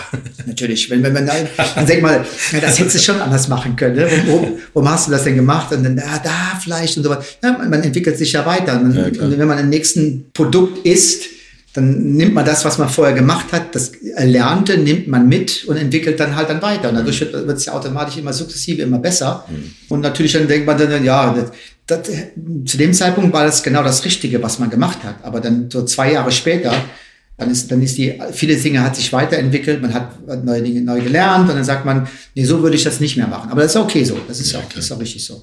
Haben Sie eine Lieblingsfarbe, wenn Sie sagen helles Interieur? Ich glaube beim Opel Karl, das habe ich mal gesehen von Ihnen, da haben Sie gesagt oben dunkel und da haben Sie unten das Cockpit hell gemacht, also um den, den unteren Raum noch so ein bisschen größer wirken zu lassen.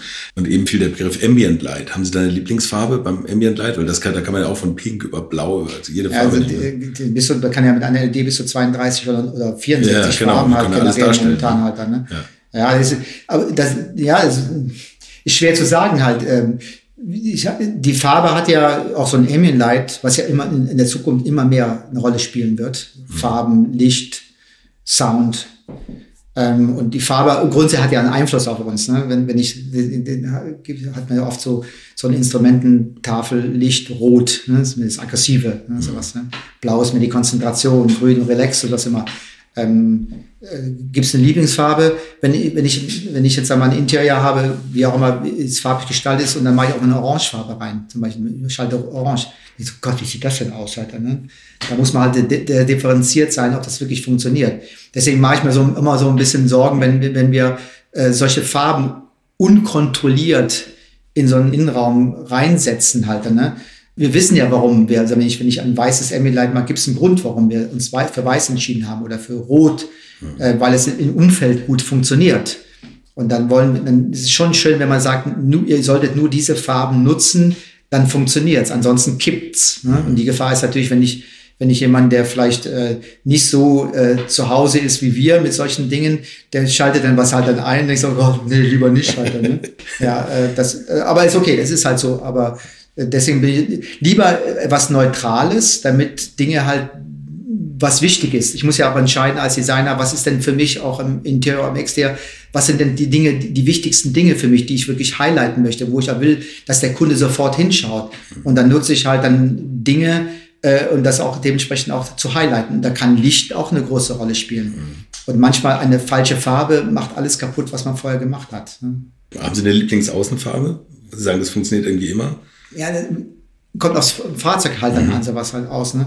Ich hatte damals ähm, äh, mir, ich kann mir einen Bacchetta ja. gekauft.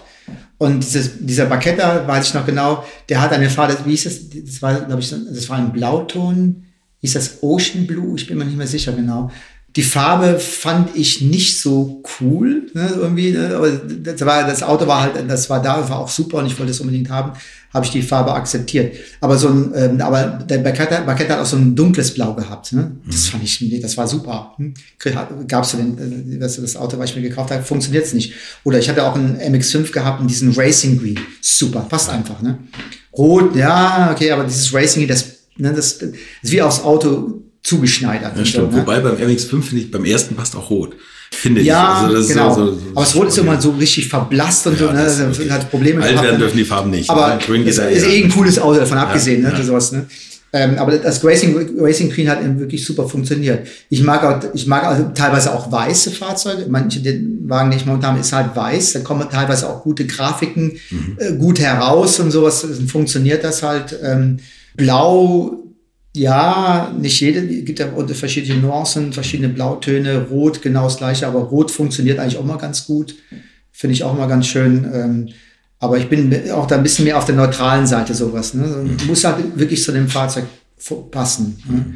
Und nicht, wie gesagt, wie ich schon gesagt habe, nicht jede Farbe funktioniert. Also, also zum Beispiel den, bei den Corsa, dieses Fitz Orange war nicht so meine Welt. Ne? Okay, aber der alte Kadett, der unten gelb und oben weiß war, GTE, der, der Walter Roll damals gefahren ist, die Farbkombination haben sie auch nicht mehr Nee. Nochmal, nee. neu gemacht. Ne? Ja, ja, ja. Das ist ja auch so eine, das ist ja auch so eine Geschichte, wie wenn, wenn man ähm, verschiedene Farben fängt, an, anfängt zu kombinieren. Mhm.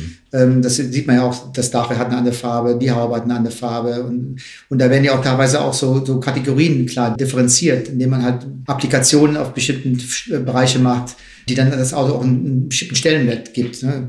Mattes Fahrzeug oder komplett schwarzes Fahrzeug, schwarze Räder, ja. alles schwarz, schwarz, schwarz, schwarz, schwarz. Das sieht auch cool halt aus. Ne? Nehmen Sie den Opel Adam, wirklich ein tolles Auto.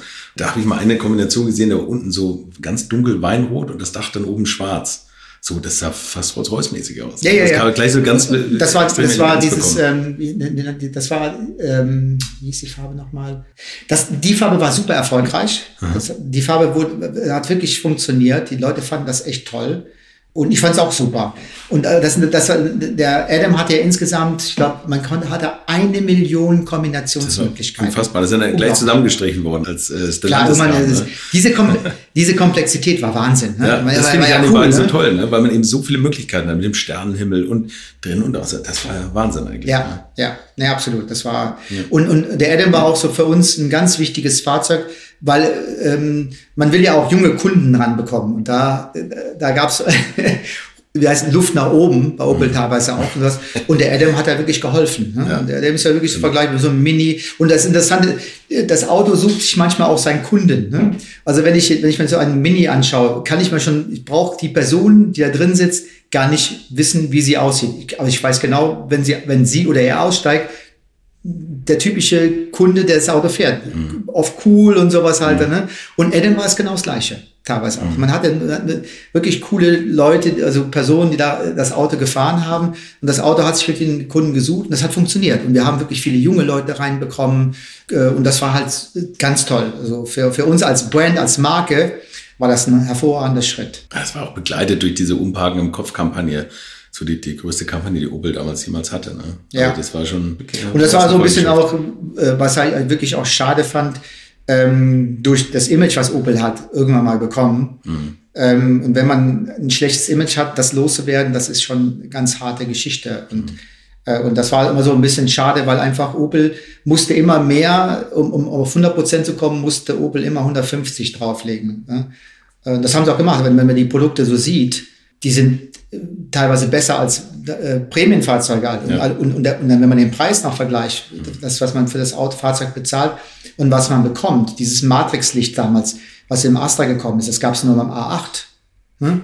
Und Astra hat es gehabt. Mhm. Und so, und, und, und das ist halt immer so schade. Und, und manches hat sich dann bei den, in den Köpfen so manifestiert, ja äh, egal was man, kann man machen, was man will. Ne? Ich weiß, also speziell bei Opel, das tut mir auch leid. Ich bin jetzt auch kein Opel-Fahrer, aber mhm. ganz viele Produkte gefallen mir. Und ich habe das tatsächlich mal von einem Premium-Hersteller aus München gehört, die beim Opel ähm, Signum gesagt haben, das Ding hat 50 Prozent mehr gekostet mit der Qualität bei BMW, kann man jetzt so sagen. Ja, ja. Also weil, weil das einfach von den Materialien so gut war, wie, wie die Schalter funktionieren, die Haptik. Tja, aber es war ein Opel. Ne?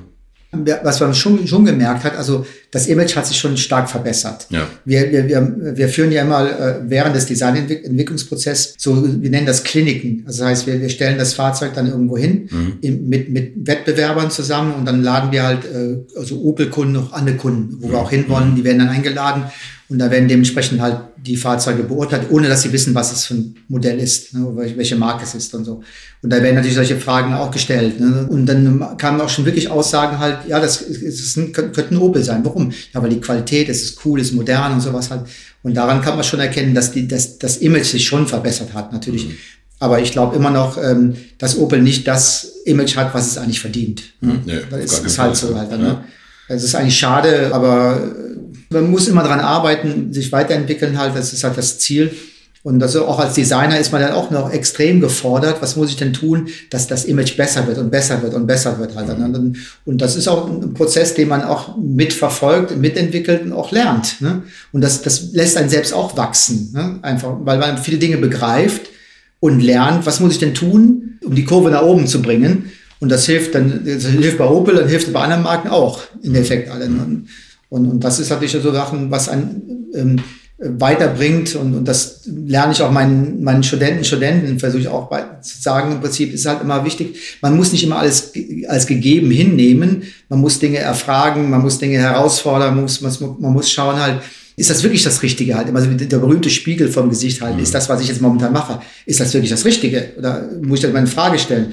Und das, das sollte man viel öfter machen, äh, dann würden viele Dinge halt auch schneller richtig laufen. Aber manchmal muss man halt dann lange Wege gehen und dann einen langen Weg wieder zurück. Ich versuche natürlich das zu verhindern. Ich versuche halt, dass der, der Weg in dieser Einbahnstraße ziemlich kurz bleibt, damit sie nicht, wenn sie weit gelaufen, so weit zurückkommen müssen, dass sie nur einen kurzen Weg zurück müssen. Ja, halt, ne? ja. Manchmal klappt es, es klappt nicht immer. Also, also, ich kann mir vorstellen, dass der ein oder andere, der jetzt hier zuhört, äh, oder würde es mir wünschen, hier äh, Lust hätte zu studieren in Pforzheim bei Ihnen. Transportation Design. Ähm, was muss man denn da mitbringen? Eigentlich? Muss man irgendeine Mappe einreichen oder sowas? Weil ich glaube, ja. es ja mehr Bewerber, als dass sie Studenten nehmen, oder? Ja, ja, das definitiv. Ähm, und, und, und Pforzheim hat ja wirklich ähm, einen hervorragenden Ruf, definitiv. Mhm. Ich behaupte sogar, dass wir hier äh, vielleicht die oder mit zu den besten Schulen weltweit gehören, definitiv. Mhm. Obwohl ich, ich habe mich in Pforzheim nicht studiert, ich habe am Roy College studiert. Ich halte auch viel von Roy College, habe ja. auch eine hohe Meinung. Aber ich glaube einfach, dass hier Pforzheim eigentlich wirklich eine coole Ausbildungsstätte ist. Kann nur jedem empfehlen, der Transportation Design studieren möchte. Hier ist er gut aufgehoben, mhm. definitiv. Ähm, auch wie, wie, hier, wie wir arbeiten im Prinzip. Wir, wir haben, was, was ich auch wichtig finde, ist halt, ähm, trotz aller Digitalisierung und Transformation und dergleichen, halten wir doch ein bisschen immer an manchen Traditionen fest, weil ich einfach glaube, äh, dass diese Traditionen helfen, auch besser zu werden. Deswegen zum Beispiel das Zeichnen, mhm. egal mit welchem Medium man zeichnet, ist super, super wichtig. Und das ist auch so, dass jemand, der sich hier bewirbt, sollte da wirklich auch wirklich gut sein. Also da sind wirklich die Besten der Besten einfach auch so. Und man muss sich der, der Situation auch stellen. Und das ist auch gut so. So wächst man halt auch. Mhm. Äh, und da die Mappe ist entscheidend. Man bewirbt sich mit einer Mappe. Und, äh, und da achte ich auch darauf, halt wirklich, dass, sie, dass gerade dieses Zeichen Handwerk und natürlich die Kreativität, wie geht man mit Dreidimensionalität um, wie kreativ ist man halt, die Mappe muss halt dann stimmen. Ähm, und äh, dann die reicht man im Prinzip eigentlich ein und dann, wenn man wenn man den ersten Schritt schafft, dann wird man eingeladen. Ne? Dann kommt man hier, also bei den Bachelor ist so, die kommen dann zwei Tage zu uns und dann kriegen die äh, also von mir drei Themen gestellt, die immer variieren. Natürlich. ich weiß, bei manchen Schulen ist es vielleicht nicht so, da weiß man, wissen schon viele, was überhaupt kommt als Thema, aber wir, wir variieren wirklich. Und ich finde das auch mal so cool, manchmal auch, wir haben jetzt bei, bei jetzt, bei jetzt eine Aufnahmeprüfung, das war am 6. Dezember, war Nikolaus und dann haben wir ein Objekt hingestellt und, und ich habe den Nikolaus reinkommen lassen. Der Nikolaus hat dann, hat dann gesessen und dann, man musste auch den Nikolaus zeichnen halt. Ne? Okay. Aber also, das, nimmt die, das nimmt den Druck auf, weil jeder, der jetzt dort in diese zwei Tage dort ist, der, der man merkt den, Studenten und Studenten oder die zukünftigen Studenten, Studenten halt auch an, dass der Druck groß ist halt. Ne? Man will ja auch bestehen und sowas. Und ich versuche immer den Druck zu nehmen. Ich halt sage immer, äh, ihr kommt hier hin, klar, ihr sollt fokussieren, aber ihr habt Spaß. Ne? Ihr sollt Spaß haben. Und es gibt nichts Schönes, es gibt nichts Cooleres, als Transportation Design zu studieren und auch später als Designer zu arbeiten. ist einfach der coolste Job der Welt. Mhm. Ja, und dann sind sie zwei Tage dann da. Also ein Tag wird dann gezeichnet, einen ganzen Tag. Vorher machen sie künstlerische Arbeiten und damit das dann diese fachbezogenen Sachen, wo man dann guckt, wie gehen sie mit Proportionen und mit Themen. Sie kriegen ein Thema gestellt, was sie auf den Kopf zeichnen müssen. Und auch Objekte, die wir dann hinstellen, die dann auch dann dargestellt werden müssen mit Details, wie sie mit Perspektive umgehen, wie sie mit Proportionen umgehen. Und, und dann, wenn das, diese Session vorbei ist, am nächsten Tag äh, haben sie die Chance, äh, mit uns, mit mir zu sprechen. Also wir machen eine Interview-Session äh, immer so in Gruppen und, und da äh, habe ich die Möglichkeit und auch die Studenten und Studenten die Möglichkeit, mich kennenzulernen, ich habe sie kennenzulernen. Ist zwar ein kurzer Zeitraum, sind eine halbe Stunde mhm. und da ich halt sehr viel rede, überziehe ich immer. Wir können den Podcast hören jetzt. Ne? ja, genau. überziehe halt immer, aber ich finde das so wichtig halt. Ja. Und, und, man kann auch Fragen stellen, weil es einfach ist ja nicht so, dass äh, Sie sollen nicht zur Schule passen, die Schule muss zu Ihnen passen. Ja. Sie müssen sich wohlfühlen, die müssen das Gefühl haben, hier bin ich gut aufgehoben und ich gehe, äh, selbst in der kurzen Zeit hat man, kann man schon ein Gefühl entwickeln. Und dann, wenn dann die Session vorbei ist und dann wählen wir halt dann die Anzahl aus, die wir zur Verfügung haben und die kriegen dementsprechend halt jetzt in dem Falle das vorweihnachtliche Geschenk. Haben sie wahrscheinlich gekriegt jetzt oder werden sie es sehr, sehr bald bekommen. Mhm. und die anderen, die jetzt nicht genommen werden, ich sage auch immer, äh, ich habe viele Studenten, Studenten, die haben sich dreimal beworben, beim dritten Mal hat es geklappt. Okay. Man darf nie aufgeben. Ja. Never give up. Und, und das ist auch die Message, die ich Ihnen mitgebe. Gibt auch dann ein paar Tipps, wie Sie dann weiterarbeiten sollen, ohne zu wissen, wen ich genommen habe oder nicht genommen habe. So allgemein, ähm, dass Sie dann wissen, wo denn Sie noch in Effekt Zukunft weiterarbeiten müssen, das Portfolio äh, aufzufrischen, verbessern und dementsprechend erfolgreich bei der Aufnahmeprüfung zu sein. Bei aller Zukunftsgewandtheit fahren Sie klassische Autos? Leider nicht. Und, und ich muss sagen, ich ärgere mich immer wieder drüber, äh, ich habe viele Freunde, die, ich kenne welche, die haben mehrere Autos, sowas halt dann, ne? Ja. und so. Und äh, irgendwie, ähm, ich habe es nie geschafft, irgendwie, jetzt auch, jetzt überlege ich jetzt auch, ähm, mir auch ein Fahrzeug an, aber das Problem ist halt, ich denke da manchmal zu pragmatisch einfach, weil ich momentan pendel, pendel ja so viel. Mhm. Ich wohne ja in Wiesbaden und, und, und wohne drei Tage, bin ich in Pforzheim und dann fahre ich hin und her und, und seit anderthalb Jahren bin ich immer hin und her und sowas. Da brauche ich ein Fahrzeug, was wirklich äh, funktioniert und sowas halt trotzdem noch gut aussieht, klar, wirklich. Ja. Aber definitiv, das ist mein Ziel, dass ich mir irgendwann eines Tages was zulegen werde. Was wird das? Ja, da, das Problem ist halt, die Auswahl ist zu groß. Ne? Ja. Natürlich äh, schiele ich gern nach Weissach. Ja. Und eine Marke zu nennen, halt ja. natürlich klar. Äh, das finde ich. Äh, Aber ein Elva dann schon, oder? Ja, äh, ja. Ein alter, älterer oder? Wäre schön, ja. Okay. Ja, ja. Genau. Ähm, am liebsten, man, ich habe immer so einen Traum von diesen 356er, sowas halt, dann so ein Speedster, sowas, das ist natürlich cool, aber ich glaube, ähm, da reicht mein Geldbeutel Ach, das war, mein Mitleid hält sich in Grenzen. Aber eines Tages weiß, wenn wir nochmal ein Interview haben, vielleicht steht da draußen was von meiner Da komme ich auf jeden Fall nochmal wieder vorbei. Herr Professor Bayer, jetzt kommen wir zu meiner letzten Frage. Die letzten 50 Liter Sprit. Wenn das Rohöl ausgeht und jeder kriegt nochmal 50 Liter auf den Hof gerollt, die er verfahren darf oder verbrennen darf in dem Fall. In welchem Auto und auf welcher Strecke wäre das? Also Lieblings, ich denke mal, äh, keine Ahnung, äh, der Uhlenhaupt definitiv, das wäre für mich auch so ein Fahrzeug, um welche Strecke ich fahren würde, Nordschleife oder sowas, ich weiß nicht, oder Nürburgring oder sowas. Jeweils was sehr Sportliches, definitiv. Das, das wäre übrigens, fällt mir jetzt gerade ein, meine neue Antwort, ein Uhlenhaut-Coupé und ich würde ins Pfandhaus fahren. und die 130 Millionen abholen. Herr Professor Bayer, herzlichen Dank. Nee, Hat ganz war, viel Spaß gemacht. Ich war toll. Ich äh, freue mich, dass Sie den Weg hierhin gefunden haben nach Pforzheim. Sehr, sehr, sehr gerne, ja. Das war meine Folge mit Professor Kurt Bayer und ein bisschen neue Schule kann hier ja auch mal nicht schaden. Wir hören uns hoffentlich in der nächsten Woche wieder und wenn ihr in der Zwischenzeit Langeweile habt, dann hört doch mal in meinen neuen Podcast rein, den ich zusammen mit Frank Otero Molanes und Jens Seltrecht mache. Future Classics heißt er und da reden wir über Autos, die man vielleicht gar nicht mehr so auf dem Schirm hat, die es aber auf jeden Fall wert sind, dass man sie nochmal genauer anschaut. Viel Spaß beim Reinhören und bis zur nächsten Woche. Bleibt gesund und auf Wiederhören. Infos, Bilder und alles Wissenswerte unter der Internetadresse www.alte-schule-podcast.de